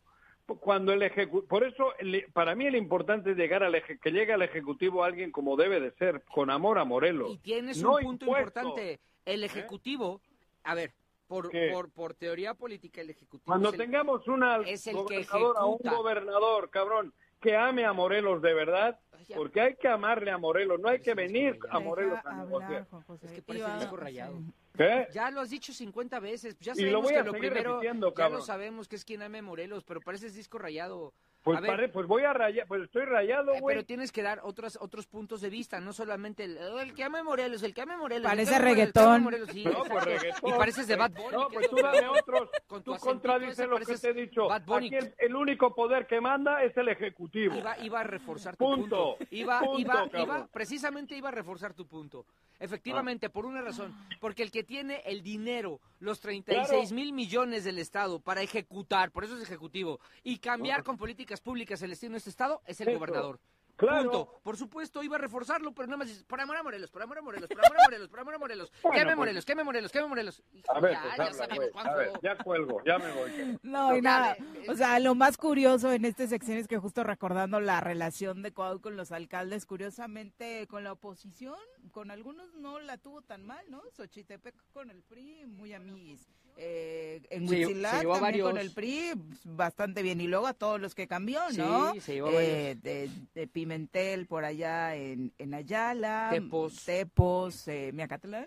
que También, fue, Entonces, sí. digo, el- su poder de convencimiento estuvo fuerte, son, no sabemos a costa de qué, porque se supone que era a favor de el desarrollo de los municipios. Pero te voy a decir por qué, Viri. Y también se lo digo Juanjo.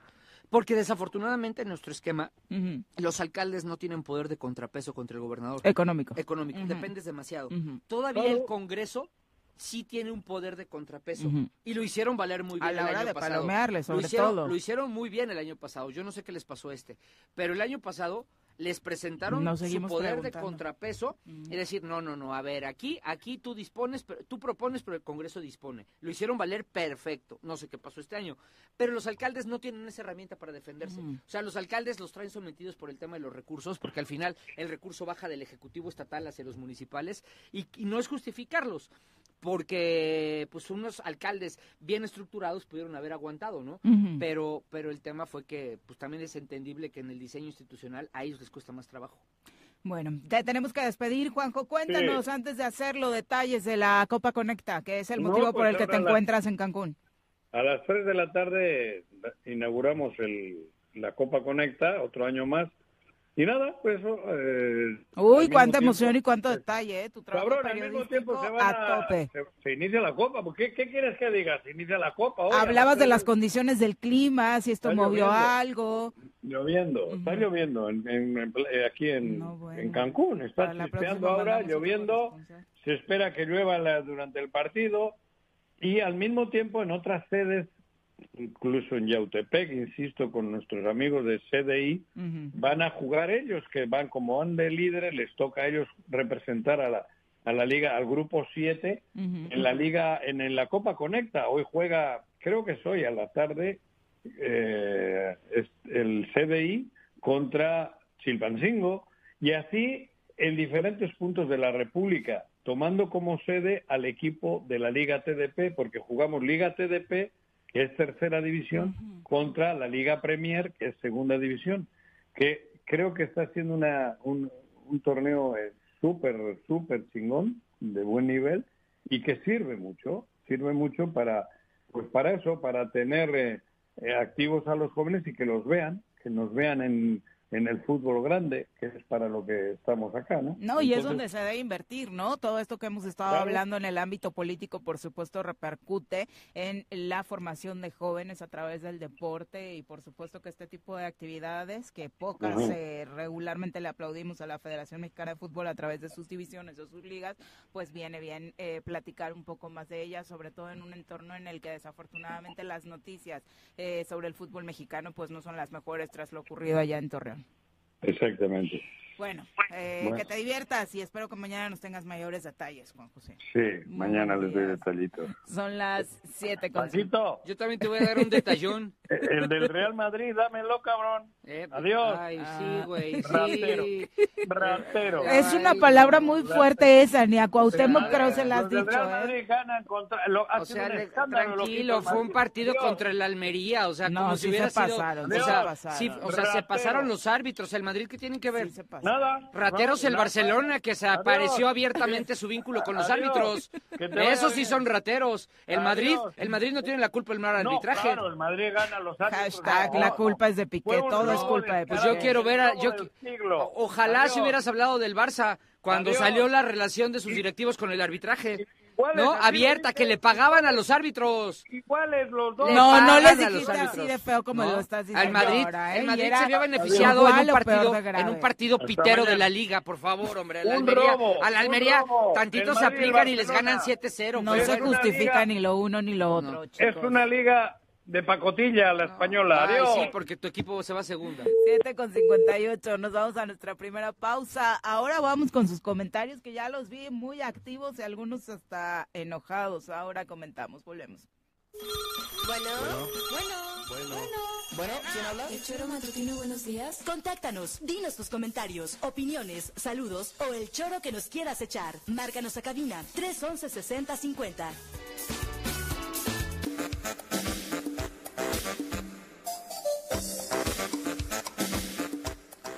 8 con 2 de la mañana, gracias por continuar con nosotros. Pedro Piedra, un abrazo hasta Jicarero, Morelos, saludos. Pati Delgado también, gracias por acompañarnos. Profe Arnaldo Pozas, feliz martes. Chacho Matar, gracias por acompañarnos.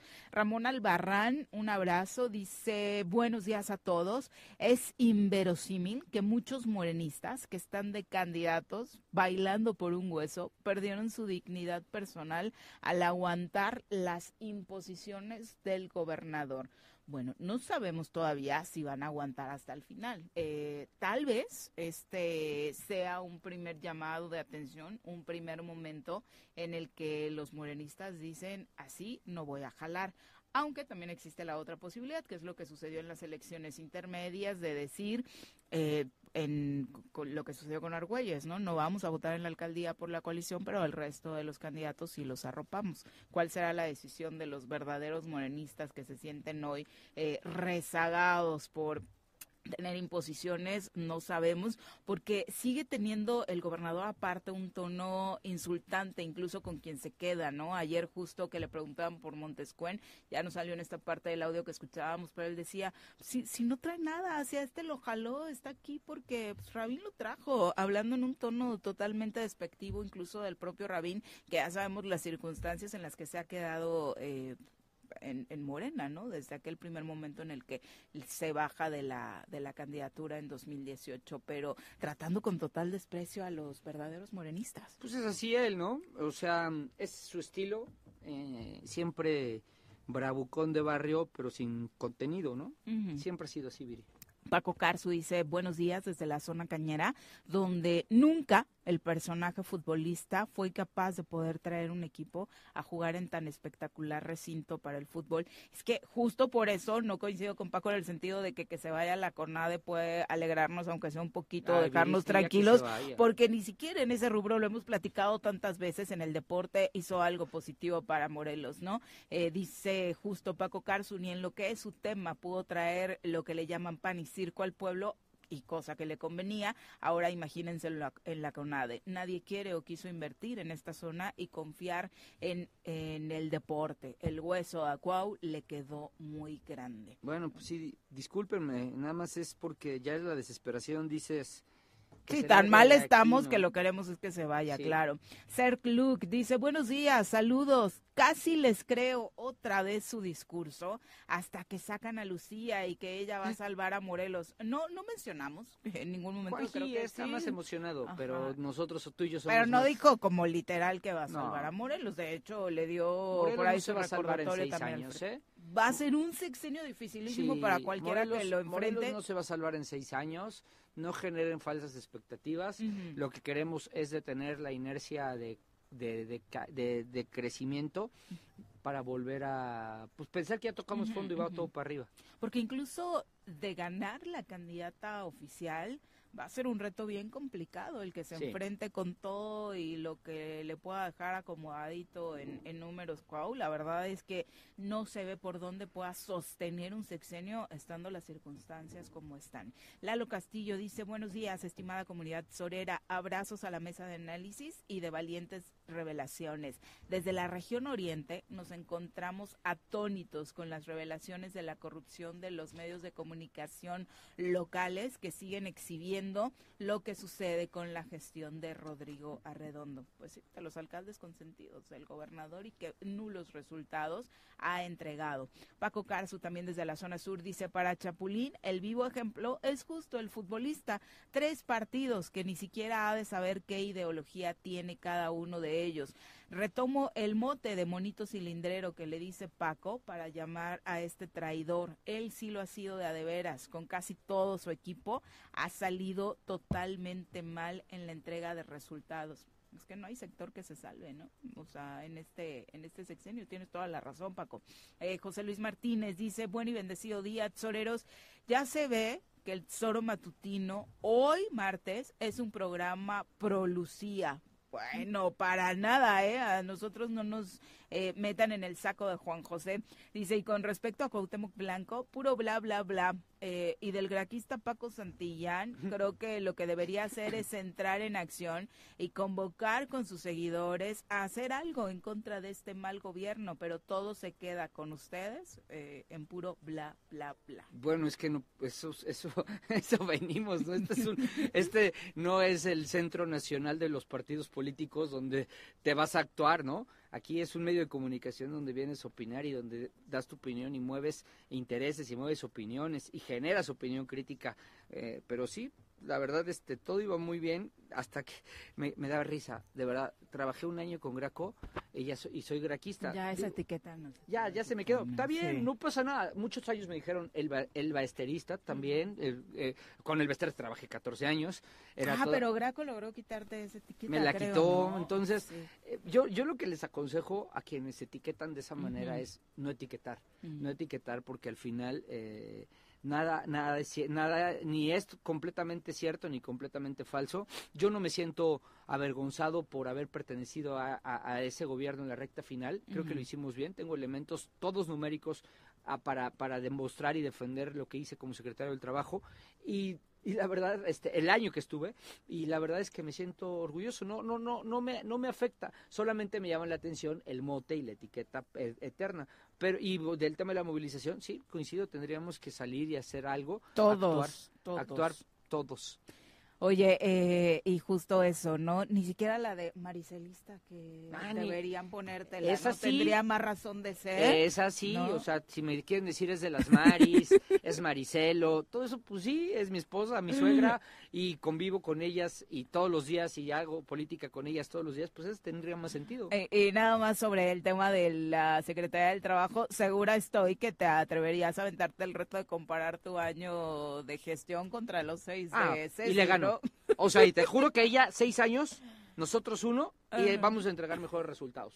Pero en el... No sé, siento que en generación de empleos con los números que No, trae. ah, bueno, es que ella generó Sí, todos. claro. Ella dijo que generó todos los empleos que existen en Morelos, ¿no? Entonces, pues ahí sí no se puede, ¿no? Pero no, no, no, con números reales, no los, no, no sus fantasías. Creo que se hizo un buen trabajo. Chava de Sánchez dice buenos días. Yo quisiera saber de todo esto que están charlando para los tres, incluido Juan José, quién sería ahorita nuestra salvación para Morelos, sin que se vea una preferencia, sino quién está mejor preparado para gobernar Morelos. Em, yo creo que aquí, digo, hablando por mí, eh, la verdad es que lo que tratamos de hacer en este espacio es de presentarles, obviamente, la, el trabajo, las posturas de las tres candidatas que conocemos hasta ahora para que ustedes tomen una muy buena decisión. Como una de las titulares del programa, creo que no me corresponde decir quién está mejor preparada. Juanjo, que también es titular, si se atreve a decirlo, ¿no? Él sí lo ha dicho y creo que ya te queda claro, chava. Yo creo que Marcela Velázquez. no, mira, a ver, a ver, toca un punto muy importante sobre el que debemos de ahondar. miren, em, el Estado, ya lo decíamos, Viri, eh, está en una situación crítica. No hay salvación, nadie es el salvador. Creer que una persona va a llegar a salvarnos del tiempo de, deterioro que ha tenido nuestro Estado es un error que nos va a llevar implícito la bomba que va a implosionar en, nuestro, en nuestra esperanza. Eh, lo que sí creo es que eh, de quienes están postulando, por supuesto hay quienes pueden detener esa inercia de declive para, para darle un revire y empezar nuevamente a, tener posiciones mucho más em, satisfactorias y que nos merecemos los morelenses, pero también, siendo sensatos, no se va a, terminar el deterioro en seis años. Se va a terminar el deterioro si hay una sensatez en el sector político, en la clase política, para, para construir un plan de, de, trabajo y de desarrollo del Estado, dejar las politiquerías, dejar la grilla barata, ponernos a trabajar. Yo entiendo que las elecciones es todos contra todos y el que gane pues bienvenido y el que pierda, pues resignarse. Pero yo creo que la única manera en la que Morelos puede salir adelante es tener un, un claro, que no va a ser en seis años, y tener claro un rumbo de lo que queremos y poder construir, más allá de los partidos y de los políticos, un plan estatal que nos lleve a eso. Sí, y creo que debemos, como una sociedad madura, para construir precisamente una democracia más sólida, dejar de pensar en nuestros políticos y políticas como los salvadores, ¿no? Ni Margarita, ni Lucy, ni Jessica, cualquiera de ellas que gane va a ser eso, la salvadora. Si vamos a votar por ellas con esa expectativa, vamos a terminar muy decepcionados porque de verdad, para cualquiera de las tres, el reto que tienen enfrente no es menor. Imagínense, digo, si yo les aplaudo a las tres, de hecho, ¿no? El animarse a, ser candidatas en este sexenio, gobernar después de Cuauhtémoc Blanco en Morelos, vaya odisea. Eso, eso ya es digno de reconocer. Mira, voy a decir algo que bueno que Juanji no está ahorita para interrumpir. La verdad es que las tres, las tres en lo particular, a mí, a mí, a mí, me caen bien. Ahora bien, las tres. Ahora, eh, vamos a ver un fenómeno que vemos cada elección y se los anticipo al público porque pues parte del haber estado tanto tiempo en política me da la posibilidad de hablar de esto eh, y compartirlo con el auditorio y es, a ver, vean los personajes que están acercando con cada una de ellas. Vemos a Lucy en muchos eventos, a Margarita en muchos eventos, a Jessie en muchos eventos, y se acercan personajes. Esos personajes que se acercan, en muchas ocasiones, no son personajes que quieren construir un proyecto de Estado, quieren una chamba. Y entonces, al final, miren, al final solamente hay 20 diputaciones locales, eh, bueno, 12 de mayoría, solo hay 36 candidaturas a alcaldías, solo hay más o menos 250 regidurías que se eligen por, por elección popular, eh, hay 13, 14 puestos de gabinete de primer nivel y ahí va bajando. Entonces, ¿qué pasa? Es tanta la gente que se acerca, pero que en realidad no se acerca porque quiere algo por el Estado. Quieren una chamba. Y que cuando no se les da, porque al momento de ganar, al momento de ganar hay que decirlo también, quien gane no puede elegir a sus compas de la, de la vida, a sus cuates de la fiesta, a sus amigos de partido. Tiene que elegir a los mejores para ejercer un cargo público. Ojalá fuera así, ojalá. ahora sí te voy a decir como lo de Juanjo, ese es el, el, deber ser. Sí. Eh, o sea, exacto. Eh, entonces, pero Porque hay mucho cuate y compadre colado. ¿Qué va a pasar? Que también a quien gane, cualquiera de las tres que gane, mm. se le va a venir el fenómeno de ¿y mi chamba? Y cuando no se le dé, empiezan a hablar mal y empiezan a subir tonos y empieza eso.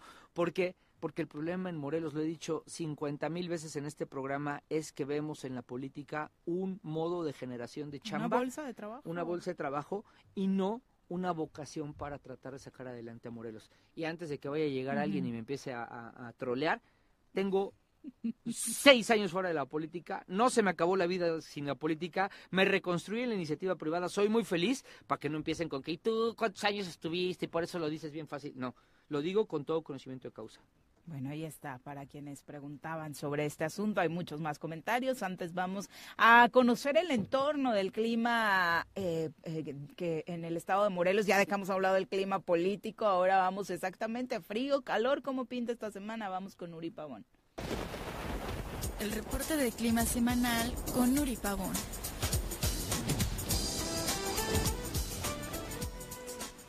Querida Nuri, ¿cómo te va? Muy buenos días. Hola, Viridiana, muy buenos días, un gusto saludarte. Buen día, Paco, y por supuesto, buen día. Y por supuesto para el auditorio deseándoles un excelente martes. Cuéntanos cómo pinta la semana, Nuri. Estamos impactados por mucho de lo que está sucediendo en el país vecino con las nevadas, la lluvia torrencial en Tijuana, ya hablando del territorio nacional. En Morelos como que andamos medio bipolares, ¿no? Con el clima. Es hoy estamos amaneciendo con temperaturas eh, matutinas eh, frías a muy frescas en lo que es el estado de Morelos. En la zona metropolitana de Cuernavaca la mínima se presentó en 11, eh, 11 12 grados la máxima vamos a estar esperando de 27 porque vamos a estar esperando hoy cielo mayormente despejado, muy poca nubosidad y eso va a permitir el incremento y la recuperación de las temperaturas máximas. Eh, lo que es en la zona de los altos de Morelos, Huitzilac, temperaturas de 6, máximas de 20, 21 grados. En la zona oriente, Cuautla, temperaturas de 14, máximas de 28. Y en la zona sur, Jojutla, temperaturas de 16 con máximas de 34 grados centígrados. Vamos a tener tiempo seco y estable tanto hoy como el resto de la semana, baja probabilidad de lluvias, ya las lluvias que se estuvieron presentando fue durante el fin de semana. Y ya eh, vamos a estar esperando condiciones de tiempo seco y estable en lo que resta de los siguientes días de esta semana. Eh, las temperaturas muy similares, vamos a estar esperando eh, que se sigan incrementando. Ahorita no se ve ningún descenso importante en las temperaturas, los frentes fríos no nos van a estar ocasionando estas condiciones y ya a partir del día viernes, sábado, ahí se ve un incremento de aproximadamente 1 a 2 grados, entonces pues vamos para arriba con las temperaturas. Ok, eh, sí te decíamos que nos sorprendía porque la verdad es que vemos el mapa de la República Mexicana y prácticamente tenemos todos los climas presentes, ¿no? En, en la zona norte de un lado, eh, Tamaulipas, Nuevo León, muriéndose de frío, del otro lado lluvia. Hace rato nos enlazábamos a Cancún con Juan José y también con lluvia eh, torrencial, nos contaba ayer por la tarde. Eh, sí, ahorita tuvimos lo que es el paso de frente frío número 28 el día de ayer eh, y este sistema, este tipo de sistemas en la zona oriente y zona de la península de Yucatán sí les dejan eh, precipitaciones importantes. Aquí en lo que es la zona del oriente del país y tanto la península, eh, tanto les dejan lluvias por el por ondas tropicales, por ciclones tropicales y también por lo del paso de frentes fríos. Por eso tan vegetación tan bonita que tenemos en este lado de, de la República Mexicana, todo verde, porque siempre les llueve. Tienen eh, condiciones de muchas precipitaciones, todos los fenómenos les pegan en lluvias en estos lados. En el norte, como mencionas, las heladas, eh, estábamos teniendo también estos descensos importantes de las temperaturas. Allá los frentes fríos, ahorita estamos teniendo todavía lo que es ya el ingreso del frente frío número 29 en el noroeste y eso les va a estar ocasionando este tipo eh, de condiciones en las temperaturas, estos descensos de temperaturas. Aquí también están ocasionando eh, lo que sería caída de nieve o aguanieve y ya en el centro estamos un poquito más estables eh, con el ya el incremento de lo que son las temperaturas. Perfecto, muchas gracias Nuri. Para quienes quieran checar todos estos datos diariamente, incluso, ¿dónde lo pueden hacer? Sí, por medio de Twitter, arroba con agua OCB, aquí subimos de manera diaria el pronóstico del tiempo. Muchas gracias, muy un, buenos días. Un gusto saludarlos, abrazo. Abrazo. Ay, sí, hablando del frío, justo en la zona norte, justo esto provocó que la jirafa Benito fuera trasladada. Ya llegó, está hace unas horas a Puebla.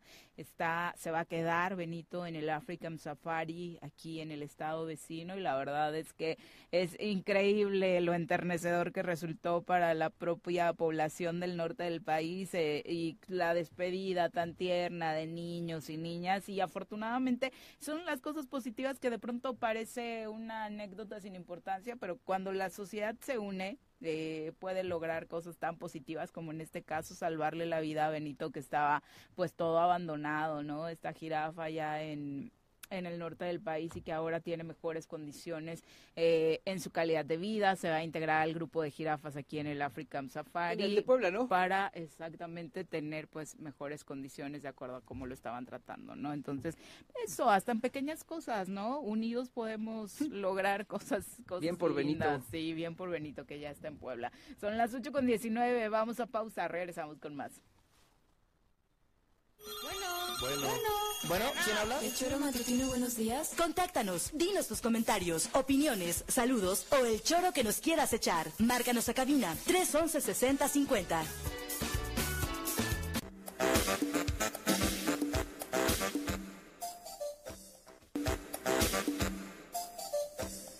Ocho con 21, pues, pero si son rápidos. Nada más estábamos hablando de Benito y por acá Adrián Gutiérrez nos comenta de hablando de animales, ¿por qué no trasladan al camello a Tepito su hábitat natural? son unos manchados, de verdad, unos manchados. Eh, ojalá lo pudiéramos haber trasladado, ¿no? Pero creo que Benito tenía malas condiciones de vida en Ciudad Juárez. Aquí creo que son espectaculares No, las condiciones de vida de quien habla. Imagínate ¿no? cobrar una barbaridad, robarte medio estado y chupar diario y no trabajar. No, Sí, hombre.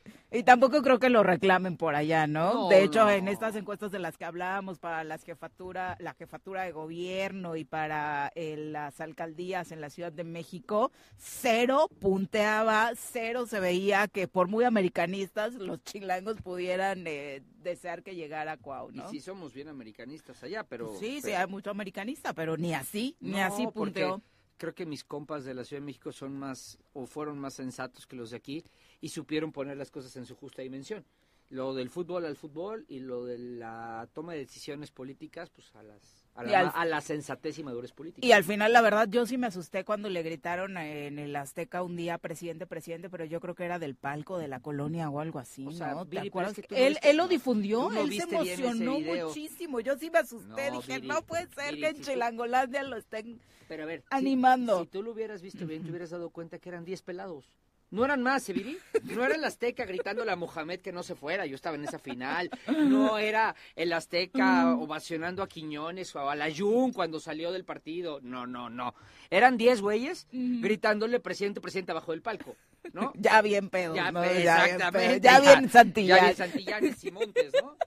¿No? Sí. Ay, dice, no me voy solo, No, dice hombre. Paco, no me voy solo. Sí, no. Bueno, vamos ahora a saludar con muchísimo gusto a través de la línea telefónica a Ulises Nájera. Y es que estamos eh, interesados en conocer esta situación que están denunciando por eh, falta de agua y otros asuntos relacionados con el tema en el municipio de Emiliano Zapata. A Ulises, eh, usted lo conoce porque en diferentes eh, temporadas ha estado charlando con nosotros a través de su sección de crónica y te recibimos con gusto de nueva cuenta en este espacio. Ulises, muy buenos días. Buenos días, Viri. Buenos días. Buenos días, Ulises. Te veíamos Paco, ayer junto con otros vecinos eh, de Emiliano Zapata lanzando una denuncia. Cuéntanos. Sí, mira, bueno, pues yo soy el vocero oficial de una comisión que se formó eh, entre las comunidades de Tezuyuca, Tepetzingo y Tetecalita, porque, bueno, desde hace varios años, de hecho históricamente desde que se introdujo el servicio de agua potable, la lucha fue de Tezuyuca y Tetecalita para poder traerla desde el manantial de las fuentes de Jitepec. Y bueno, en una sesión de cabildo del 30 de diciembre del año pasado, el día 30, un día antes de que terminara el año, una sesión de cabildo extraordinaria, este, se, se votó a favor de que la, el sistema de agua potable de Tezuyuca y de la 3 de mayo eh, se incorporara a lo que es el CICAPES. Ahora, la inquietud de nosotros es que nunca se nos informó, ni mucho menos se nos hizo una consulta, a pesar de que pues tienen muchos años ya de existencia los dos sistemas, y donde existen acuerdos en que los administradores y los trabajadores y eh, las dotaciones de agua pues ya son fijas y son administradas por nuestras comunidades, ¿no? Además de esto, este, pues nosotros tenemos también conocimiento de que func- funcionando de esta manera, las- los dos sistemas de agua potable, tanto de Teciuca como de la 3 de Mayo, son auditables. Y en tanto el CICAPES, pues ya por la cuestión de la autonomía ya no se pueden auditar. Tan, tan es así que se le han solicitado en varias ocasiones por algunos funcionarios de gobierno, ediles que integran el cabildo informes al director de agua potable y nos informan que no nunca se dan informes precisamente por el asunto de, que no se pueda auditar. Entonces, bueno, a raíz de, que se supo por redes sociales que había se había hecho este este cabildo, este cabildo, ajá, este hubo una reacción, se convocó a una a una reunión en, en Tezoyuca, en el Zócalo, ahí acudimos gente de todas las comunidades y eh, también acudieron las autoridades, tanto ejidales, o sea, los comités ejidales, como los ayudantes de las tres comunidades estas que te digo, Tezuyuca, Tepetingo y Tetecalita. Y acudimos vecinos y se formó una comisión integrada por los tres pueblos. Entonces, este, nosotros lo que hicimos fue solicitar la presencia eh, de, de, los integrantes del cabildo para que nos explicaran, pues, esta decisión unilateral y arbitraria, sin consulta ni información, y eh, digamos que se acudieron, pues acudieron solamente cuatro personas que fueron la síndico municipal y tres regidores, ¿no? Este, dos de los regidores que fueron nos estaban explicando que ellos no asistieron a esta famosa reunión, esta famosa sesión de cabildo del 30 por cuestiones de salud y personales, pero lo importante según esto es que se comprometieron a apoyar la causa porque nosotros no estamos de acuerdo y lo que queremos es que se revoque la decisión del cabildo del 30 de diciembre. Es decir, nuestro objetivo es el agua. se ha manejado, mira, que... Lo que más les preocupa es eso, justo, que, eh, que no va a alcanzar para todas estas comunidades, eh, Ulises. Sí, y eh, de, por sí ya tenemos problemas con el flujo del agua. este, en, en algunos lugares la ponen cada tres días, en otros lugares la ponen dos veces por semana, y a veces la ponen unas algunas horas, este el agua llega casi sin presión, pero además también tenemos conocimiento de que eh, hay la intención de, gestionar o de que se construyan otras unidades habitacionales.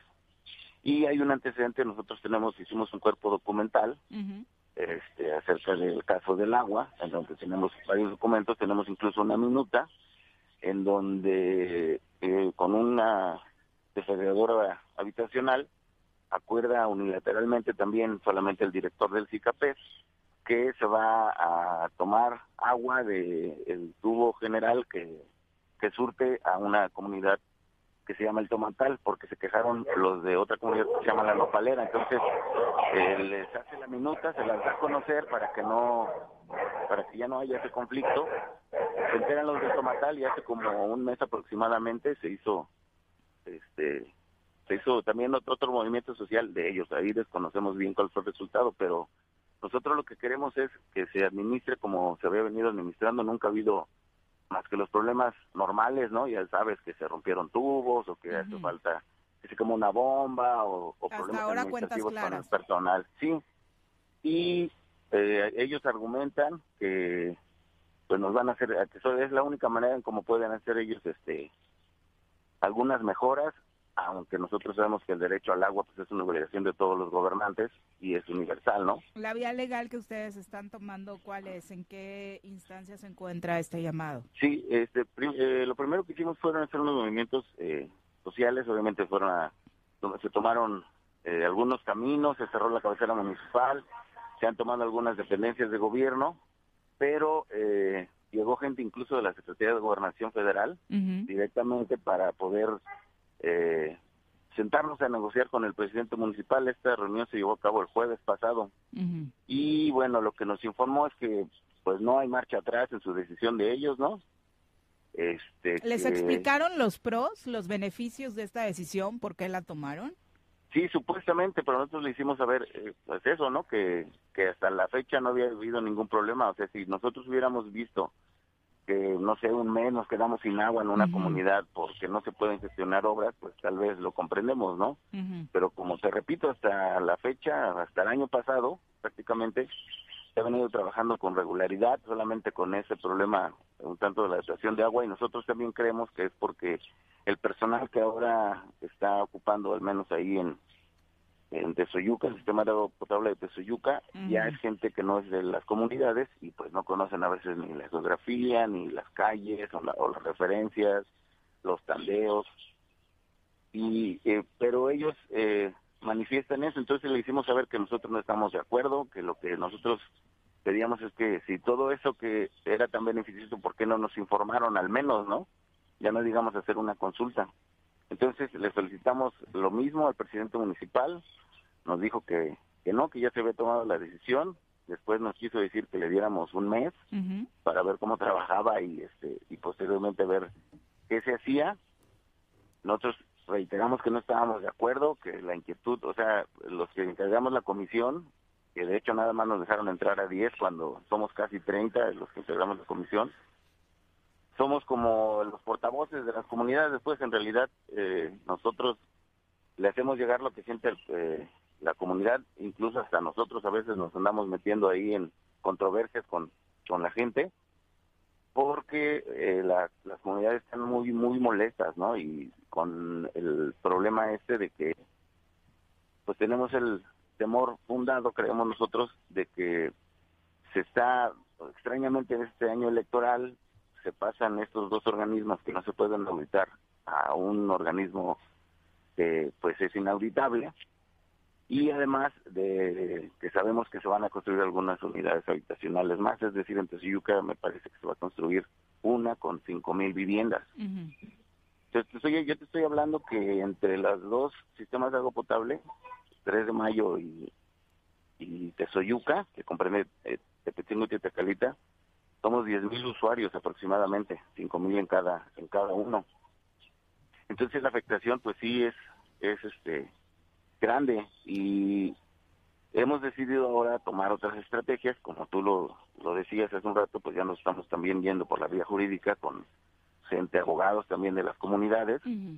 Y este y bueno también queremos hacerlo de forma ya política para buscar a, a gente algunos actores políticos de, del municipio para ver que esto se solucione. La, la gente lo que quiere y no está dispuesta a moverse de las decisiones, que se regrese a como se estaba administrando anteriormente, que las comunidades sean quienes vigilen eh, el agua, quien vean cómo se resuelven los problemas, quienes tandeen el agua y quienes estén al pendiente también pues, de la de, de, la operatividad, ¿no? De los sistemas. ¿Esta semana tienen programadas manifestaciones, Ulises?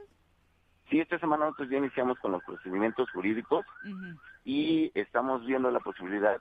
De hecho, hoy está tomado ahorita el sistema de agua potable de Tezoyuca. Ayer se tomó también el sistema de agua potable de la 3 de mayo.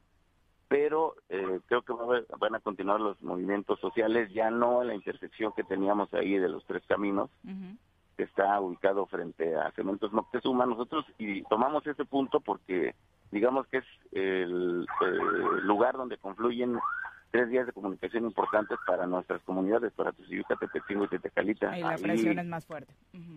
ahí este, es, este, inicia el libramiento a, la autopista, también ahí inicia el eje metropolitano y coincide el camino viejo que, con, que comunica a estas tres comunidades. Entonces, bueno, llegaron los, de la Secretaría de Gobernación, nos hicieron saber que de ahí se está llevando material para el puerto de Acapulco y pues que también había afectaciones económicas importantes, eso también nosotros lo entendemos, les hicimos saber que pues en realidad nos, eh, nuestro movimiento es una reacción, no es algo que nosotros lo iniciamos, o sea, los pueblos estaban tranquilos hasta que supimos de esta decisión pues arbitraria y unilateral, ¿no? Eh, ya de ahí fue que decidimos nosotros pues empezarnos a organizar, pero pues por todas estas razones eh, nos quitamos del plantón desde el viernes pasado y ahora lo estamos haciendo de esta manera, pero eh, sí estamos dispuestos a que si no hay diálogo y no hay negociación en el sentido, en el sentido positivo a la demanda de las comunidades, pues se tomen también algunos puntos importantes en la cabecera municipal y en las casas recaudadoras de, las dependencias de gobierno municipal. Pues estaremos al pendiente, eh, Ulises, y ojalá se llegue a una pronta resolución, sobre todo porque estamos hablando del vital líquido, ¿no? Que para las comunidades es muy importante.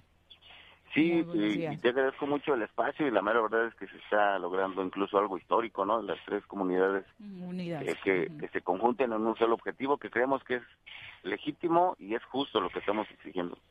Muchas gracias por la comunicación. Muy buenos Muchas días. Muchas gracias, Miri. Hasta luego, que estés muy bien. Hasta luego. Bueno, el tema del agua siempre. y para quien crea que es un tema exclusivo de Cuernavaca, ¿no? exacto. Eh, mire, el tema del agua es un tema ya nacional, porque pues ya lo escuchábamos, el tema de que tienen que traer, teniendo Zapata manantiales, teniendo que traerlos de, de Jutepec y de, y de otras comunidades, y evidentemente se va a dar, eh, como ya se ha dado con otros recursos naturales, un fenómeno de que el agua de las comunidades va, a ser muy protegida y resguardada por la propia comunidad, ¿no? Claro. ¿Por qué? Porque no sobra. Pero lo que, fíjate, lo que yo sigo sin entender, Viri, eh, es por qué, hasta dónde el problema del agua eh, se convirtió en algo natural o en algo que nosotros mismos ocasionamos. ¿Por qué te lo digo? Porque pues, en Morelos llueve y llueve mucho. Somos, bueno, beneficiados por la naturaleza increíblemente, ¿no? No deberíamos tener conflicto. ¿Por qué no hemos creado las condiciones de captación pluvial en las diferentes comunidades que nos permitan no tener que llegar a estos puntos? no se ha invertido en modernización, ¿no? Una es la captación pluvial. Luego, las redes hidráulicas, ¿no? Las que no son viejas, o unas o están viejas, o, otras, peor, que no existan. Eh, de la edad de Juan Giles de Zapac, por ejemplo. Más, más, este, Juan Giles gana. Ah, no, sí, sí. ¿No tanto? No, no, tiene 70, 80 ah, años, no, son como 50. Este, luego tienes el tema de, de los pozos, la, la, la, energía eléctrica para llevarlas a las casas.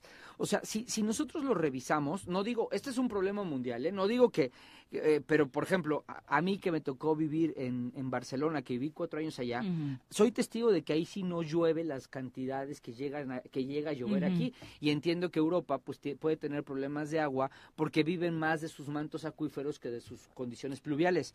Pero en Morelos... Pero han generado infraestructura para tratar de resolver y minimizar los efectos de sus condiciones climatológicas. Por supuesto, Viri, lo dices perfecto. Y hay una cultura de cuidado del agua también del ciudadano. Entonces, que nos falta una barbaridad avanzar en ese punto aquí, ¿no? Por su... Mira, son cuatro ejes. Una, infraestructura de captación pluvial. Dos, infraestructura hidráulica, cómo llevas el agua a las casas. Tres, el tema de eh, la energía eléctrica para complementar la llevada eh, de agua a las casas. Y cuatro, la, la, la cultura de protección y de cuidado al, al, agua, ¿no? El tema de eh, no andar regando, por favor, las fachadas para, en lugar de barrer, echar el, el vergonzoso que lo sigan haciendo. Exactamente, el bañarte en cinco minutos, no el baño mexicano que dura 30 y que crees que estás en el spa, ¿no? Este, sí, te, estás ahí ya nada más perdiendo el tiempo en, el, en la regadera mientras el agua cae, el, el generar condiciones para que el agua que está cayendo se, se recicle o se, o se reacondicione, se reutilice, bueno, muchas cosas. Pero el tema es que hasta dónde el no haberle invertido a la infraestructura nos está llevando a este punto en un estado donde sí llueve, en un estado que no tendría que tener esos problemas y en un estado en donde pudiera, hubiéramos podido con un poquito de visión aprovechar mejor nuestras condiciones. Sí, eh, el año pasado que hubo una sequía tremenda que aparte nos impactó muchísimo, había pasado un mes sin llover y ya estábamos metidos en graves problemas, ¿no? Y ahora, para como viene 2024, es increíble que no hayamos ni siquiera trabajado en ese tema, ni siquiera existe un proyecto, ¿no? Bueno, aquí que pedimos proyectos. No, hombre, eh, te voy a decir algo, algo, perdón que lo mencione aquí, pero en su momento, eh, cuando José Luis ganó la alcaldía, yo le empecé a hacer, le empecé a, mandar una serie de, de eh, ideas, propuestas, porque pues lo he dicho muchas veces, el sueño de mi vida política ha sido, y digo ha sido porque espero algún día se me cumplimente, ser alcalde de Cuernavaca. Y le compartí algunas de las, de las cosas que vi cuando salía a calles y de ideas y de propuestas, y una de esas era el poder llevar en las colonias de Cuernavaca, el invertir en, en, en, pozos, en pozos em, que, de, diversas colonias que ayuden a la captación pluvial, porque además ya está la infraestructura, la tecnología ya se está desarrollando y, y, poderla y de esa manera poder hacer nuestros propios centros de captación cuando hay lluvia. Desafortunadamente pues no le puso mucha atención, este y bueno, pues está en otros temas, ¿no? Pero el tema es que sí hay sí hay cosas que se pueden hacer, sí hay ideas, la cosa es que se le ponga voluntad política y cuando los políticos decimos voluntad política, pues es meterle recursos. Sí, y además eh, redondear, porque puede estar muy ocupado José Luis, digo, me imagino con el tema de la Comisión Federal de Electricidad, y ese es el gran tema del agua, desafortunadamente, ¿no? Ya les ha vuelto locos a los alcaldes más recientes y, y no permite que vean más allá, debería estar un equipo trabajando sí en las soluciones en a la par, exactamente, de que se resuelve el asunto de la deuda. Terminamos con los saludos rapidito. José Luis Portugal Méndez, un abrazo hasta Tepalcingo, gracias por sintonizarnos. Eduardo Lima Uriostegui también muchas gracias por escribirnos. Rexo Rexo dice, buenos días, los esperamos todavía en la feria de Azochiapan. Es tu Ah, mi tierra. terruño, ¿no? Dice que ya concluye pasado mañana, el 25 de enero, pues por allá, eh, gracias por la invitación, ojalá nos podamos dar una vuelta.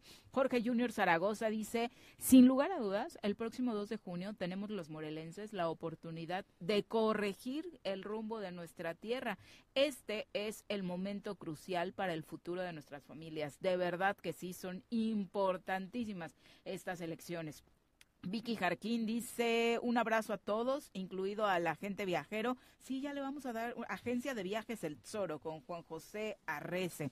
Eh, Antes nunca faltaba. Ah, Dice que ojalá podamos comentar más sobre información nacional. Sí, de pronto nos abarca tanto eh, el tema local que hemos descuidado un poco, pero ya le vamos a, retomar, Vicky. Gracias por recordarlo. Eh, Leti Gutiérrez, un abrazo. Muchas gracias por sintonizarnos. También José Regino a través de eh, Facebook nos decía por acá que de pronto criticaba nuestra memoria corta. Dice, ¿por qué ningún político, eh, por qué no recuerdan a otros diputados federales? ¿Acaso no recuerdan a Francisco Moreno Merino, a Rosalina Mazari, a Marisela Sánchez Cortés? Mari no fue diputada federal, ¿no? ¿O sí? Mari, Sánchez, las dos. la- ¿Las dos? Las Ah, no- dos. No, recuerdo lo de mm, Marisela. Bueno, al señor Sánchez. Regino le quiero decir algo.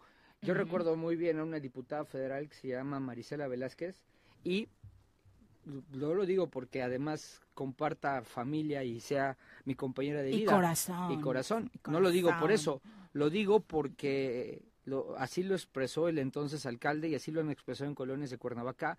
Nunca una diputada federal había traído tanto recurso a, Morelos para hacer eh, principalmente unidades deportivas, eh, techumbres en escuelas y yo creo que ahí Graco no me va a dejar mentir, gran parte de la gestión para que hoy el auditorio Teopanzolco sea lo que es, se debe a Marisela Velázquez. Eran diputadas que sí trabajaban, perdóname, este, los actuales difícilmente me voy a acordar el nombre de alguno de ellos y seguro no te voy a poder decir algo que hayan hecho, algo, no tengo idea si hicieron algo, no ubico a un diputado federal que haya hecho algo. En- lo en peor es que ya algunos de ellos, algunas, repitieron. Sí, claro, eso es lo, lo- lo- la, la paradoja, ¿no?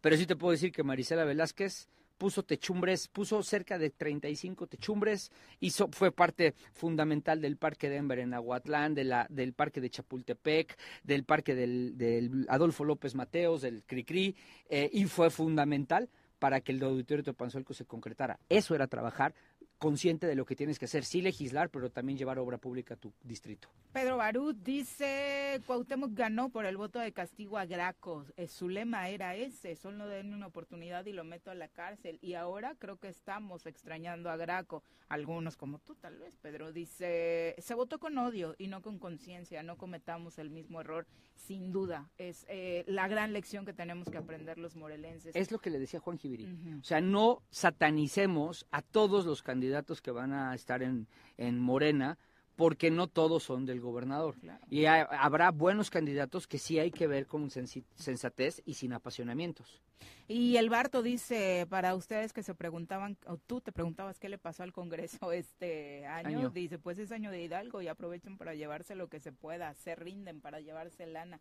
Bueno, hay muchas lecturas acerca de eso, sorprendidos, por supuesto, quedamos todos. Son las 8 con 44, vamos a pausa, volvemos con más. Bueno, bueno, Bueno. Bueno, ¿quién habla? El choro matutino, buenos días. Contáctanos, dinos tus comentarios, opiniones, saludos o el choro que nos quieras echar. Márcanos a cabina 311 6050. Súbale por Juárez, Calvario, atravieso Avenida Morelos. Eh, Sí, sí se va recorriendo, por favor. Por favor, pero rapidito que ya va a empezar el choro.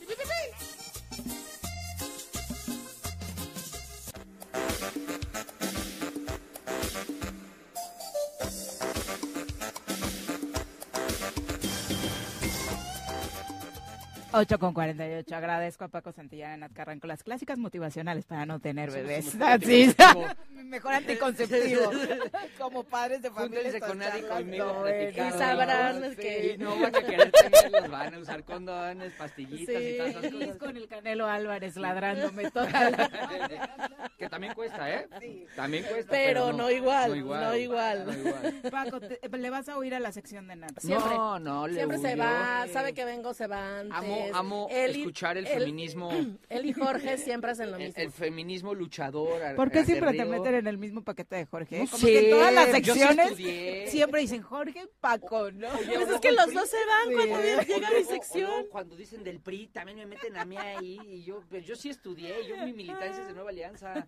Y el lunes, pues se escucha mucho cuando vengo yo. Ayer, pobrecito, en mi programa. No, bueno, ¿No? te tenemos que despedir, Paco. Voy a Gracias cumplir mis por acompañarnos. funciones de papá luchón. Nada, te voy a bien. escuchar en el radio. Escúchame, te va a interesar tu este, indirecta. Si el- se quedara, tendría mucho mejor tema y estaría subiendo más el rating.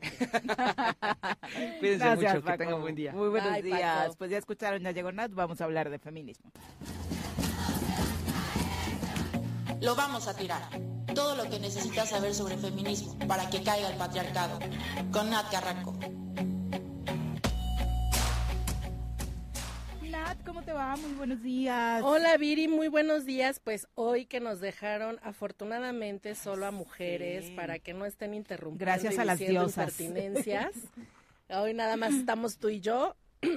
es algo que se agradece, la verdad, siempre porque se puede platicar mejor. Y bueno, el día de hoy, la verdad es que hace ratito que venía pensando en el tema que voy a, a platicar, dije, llevo creo que ya dos años eh, con esta sección Seguramente sí. y no hemos logrado terminar el abecedario feminista, ¿no? porque la realidad es que especialmente en los últimos años los avances del feminismo, los avances en los derechos de las mujeres, pero también eh, pues los problemas y las realidades pues que no son del todo buenas para las mujeres han sido temas de, de todos los días a nivel político, social, económico, cultural, deportivo, y entonces eso hace que no podamos terminar con el abecedario. Sin embargo, hoy que eh, voy a platicarles un poco de la letra M y toca matriarcado. Y es Mm. que la verdad, cuando escuchamos esa palabra o cuando yo veo que hay especialmente hombres que utilizan la palabra matriarcado, tienen una idea errónea de lo que significa y creen que el matriarcado es cuando las mujeres les piden que hagan cosas que tendrían que hacer solo por el hecho de existir como personas. Entonces, si hay una mujer que les está diciendo, levanta la ropa, limpia tu cuarto, eh, haz de comer, ayúdame con los niños o cosas así, eh, o mujeres que trabajan, entonces creen que están ante una sociedad matriarcal. Pero si yo vivo en un matriarcado, crecí en un Crecí matriarcado. en un matriarcado donde mi mamá, mi abuela, mis hermanas son las que decían cómo se hacían las cosas. Bueno, hay una pequeña parte que sí está vinculada con el matriarcado, pero la realidad es que el matriarcado, entendiéndolo desde la historia y Ujú. desde las organizaciones políticas de la humanidad, está vinculada justo con las mujeres tomando decisiones, pero tomando decisiones reales, en donde aún habiendo hombres, los hombres no intervienen en estas decisiones. Las mujeres dentro de un matriarcado son elegidas por su propio clan. Hay pocas, eh, hay pocos mm, Culturas, digamos, ¿no? culturas o poblaciones que realmente se rigen por el matriarcado y ellas son las que se encargan de tomar decisiones de la tierra, de los animales, de la- eh, las cuestiones económicas eh, y de cómo se organiza la familia al interior. Y no es nada más por edad o, na- o solo porque tuvieron hijos, es alguien a quien eligen dentro de ese clan, digamos. ¿no? Hay una sociedad en China que se llama eh, eh, la comunidad Mosuo, que hasta 1970 todavía estaba completamente alejada de la, digamos, la vida occidental u oriental común, la que regularmente conocemos, y que se regía de esta forma. Entonces, sí hay comunidades en donde el sistema es matriarcado o matriarcal o matrilineal, pero no podemos decir, por ejemplo, que en México tenemos o existe el matriarcado. Cuando ni siquiera teníamos derecho a poseer tierras, ¿no? Por ejemplo. O que te venden por una vaca. O sea, no, no podemos pensar que el matriarcado es un sistema político económico en México, pero sí sabemos que hay y se conocen pueblos en diferentes lugares, eh, especialmente asiáticos, en donde sí se generan estas eh, relaciones político-económicas. Pero aquí en México mucho lo vinculamos con las jefas de familia. Claro. O sea, el matriarcado tampoco es ser jefa de familia. Incluso durante un tiempo, INEGI estuvo haciendo encuestas sobre cómo eran las jefas de familia o quiénes eran las jefas de familia y parecía que eran aquellas mujeres que trabajaban y eran por, o sea, aportaban o eh, sí, aportaban económicamente a la casa.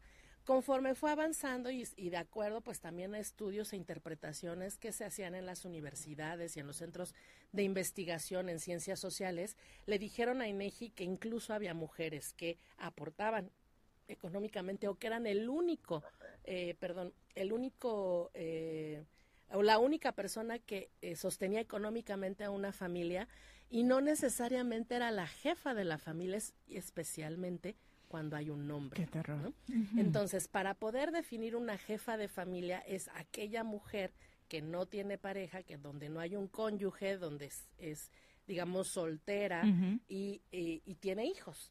Y entonces ahí sí puede tomar decisiones sobre lo que resulta de esa casa, pero cuando hay un hombre y la mujer es la proveedora, aunque la otra persona no lo sea, aunque el hombre no lo sea, no necesariamente es la jefa de la familia. Y conocemos muchos casos de violencia patrimonial, de violencia eh, familiar, en donde aun cuando el hombre no aporta económicamente como su rol de masculinidad supuestamente dice que tiene que hacer, pues él es el que sigue tomando las decisiones importantes. Entonces, el matriarcado... Mucho mantenido empoderado, ¿no? Sí, que además no aporta nada, ni en la parte económica ni en la parte de los cuidados, porque en muchos asuntos, en muchos casos hay mujeres que no trabajan eh, fuera de casa y ganando un sueldo, pero tienen clarísimo cuál es su rol dentro de la familia y son quienes se encargan del cuidado de los hijos, del marido, de los abuelos, de las personas enfermas. Pero los hombres, muchos, y, y esto se, o sea, se, se está viendo cada vez más, ni aportan económicamente como su rol estereotipado les manda y tampoco apoyan o aportan en el cuidado como lo hacen las mujeres. Y hasta se vuelven más violentos, ¿no? O sea, yo ahorita tratando de recordar ejemplos de ese tipo como que no trabajo, me siento el mantenido de casa y de pronto eso no sé si por los introyectos que se tienen sobre esta figura hacen que se vuelvan más violentos. Sí, yo creo que hay una frustración incluso Eso, frustración. sí, creo eh, que es un tema de poner atención porque no puedo dejar de hablar y pensar en este hombre que trae como una secta de, de otros hombres creyendo que así es como debe de ser el hombre alfa. Y que lo voy a mencionar aunque no me gusta hacerle publicidad, pero que es el Temach. Y ese hombre les ha estado diciendo a la, a, a, pues, especialmente a, otros hombres.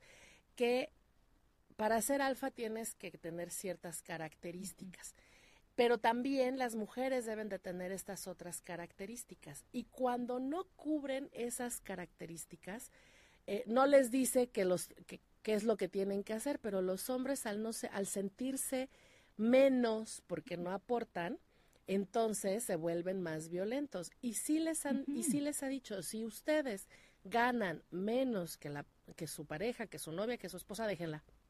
Déjenla porque los va a humillar porque ustedes no pueden permitir que alguien venga y les mande o que venga y les dé dinero. Y es como, pues sí, la verdad es que sí nos harían un favor yéndose. Definitivamente.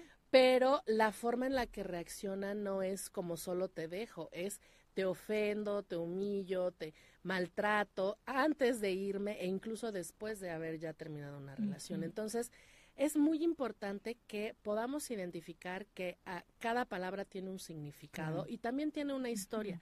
Y el significado también es político y no solamente de definición. El matriarcado no es igual que una jefa de familia. Generalmente las jefas de familia son jefas de familia porque hay un padre abandónico de los hijos e irresponsable de la manutención de esa familia. Y entonces las mujeres pues no se pueden quedar con los brazos cruzados. Habrá quienes lo decidan de esa forma porque la situación emocional, digamos, ya no es la adecuada y se vayan, pero eso no significa que todos los papás tengan que dejar de aportar a la familia para que los hijos sigan teniendo pues el respaldo económico y también emocional del papá. E incluso por las decisiones, Nat. O sea, yo sí recuerdo que mucho tiempo crecí creyendo que vivía en una familia con matriarcado, porque obvio, papá era el que trabajaba o el abuelo era el que trabajaba, entonces solo estaban ellas, mamá, abuelita en casa o las tías, y eran como las que parecía que tomaban todas las, decisiones, ¿no? Y ¿no? era así. Entonces, ser jefa de familia no es necesariamente vivir en un matriarcado. Que tú como hombre hayas vivido en una familia en donde la abuela era la que tomaba las decisiones, no necesariamente es un matriarcado. Una sociedad con matriarcado es una sociedad, no una familia. No solamente es una familia. Y las decisiones se toman ante cosas de importancia y poder. O sea, no es decidir qué vamos a comer o en qué súper vamos a comprar, es decidir si se compra o no casa, si se compra o no coche, qué se va a hacer con la tierra que heredamos o qué se o a quién le vamos a heredar esa tierra, qué se va a hacer, qué se va a estudiar, a dónde se va a viajar, cosas que regularmente no le dejan decidir a las mujeres porque no tienen la aportación económica o si la tienen, no tienen la toma de decisiones. Entonces, el matriarcado no es lo mismo que ser una jefa de familia. Las jefas de familia no son las mujeres que trabajan y aportan al hogar. Siempre tiene que existir una eh, situación en donde no hay un hombre, porque si hay un hombre, muchas veces, aunque seas la, la que aporta económicamente, no eres la que toma las decisiones. Oye, y ahora que Morelos va a tener una gobernadora, sí o sí, ¿vamos a tener un matriarcado? Yo creo que no, o sea, sigue siendo una, somos un, un, país, este, somos una república con estados federados, en donde eh, no se, no se si bien es una mujer la que va a tomar una decisión, no son las mujeres en su conjunto las que van a tomar las decisiones, ¿no? Eh, hay otros estados en donde ya ha habido gobernadoras y la realidad es que eh, básicamente en todas han reproducido el sistema patriarcal y no se ha hecho una modificación en, el, en la toma de decisiones y el ejercicio del poder desde lo que somos las mujeres. Entonces, eh, pues no sé si en esta ocasión podamos ser la diferencia, pero la experiencia nos ha dicho que pues cuerpo de mujer no significa perspectiva de género y que es posible que cuando lleguen al poder pues sigan replicando los mismos modelos patriarcales y no se transforme la política, sino se transforme la mujer política. Sí, y no solo es porque incluyan hombres en su gabinete, sino porque, como dices, el propio ejercicio de poder, las actitudes eh, siguen siendo patriarcales. Sí, pues tenemos, por ejemplo, a Sandra Cuevas, ah, ¿no? O sea, digo, por ser la más inmediata, la más cercana y la más visible actualmente, jamás podríamos pensar que esa mujer está ejerciendo el poder como una mujer empoderada, feminista, con perspectiva de género. Ella solamente está replicando los peores efectos y las peores formas de la ultraderecha conservadora desde una alcaldía en la Ciudad de México. Qué gran ejemplo, ¿no? Creo que ahí les va a quedar clarísimo. Gracias, Nat. Gracias, Viri. Nos vemos la letra. y todavía hay más palabras en la M, así es que Todavía no la superamos. Gracias, Dan. Muy buenos días. Buenos días. Ya nos vamos. Que tengan excelente martes. Los esperamos mañana en punto de las 7. Gracias por acompañarnos. ¡Uy! ¡Se acabó! Pues así es esto. Esta fue la revista informativa más importante del centro del país. El Choro Matutino. Por lo pronto, ¡El Choro Matutino! ¡A bailar y ¡El Choro Matutino! ¡Se va a acabar!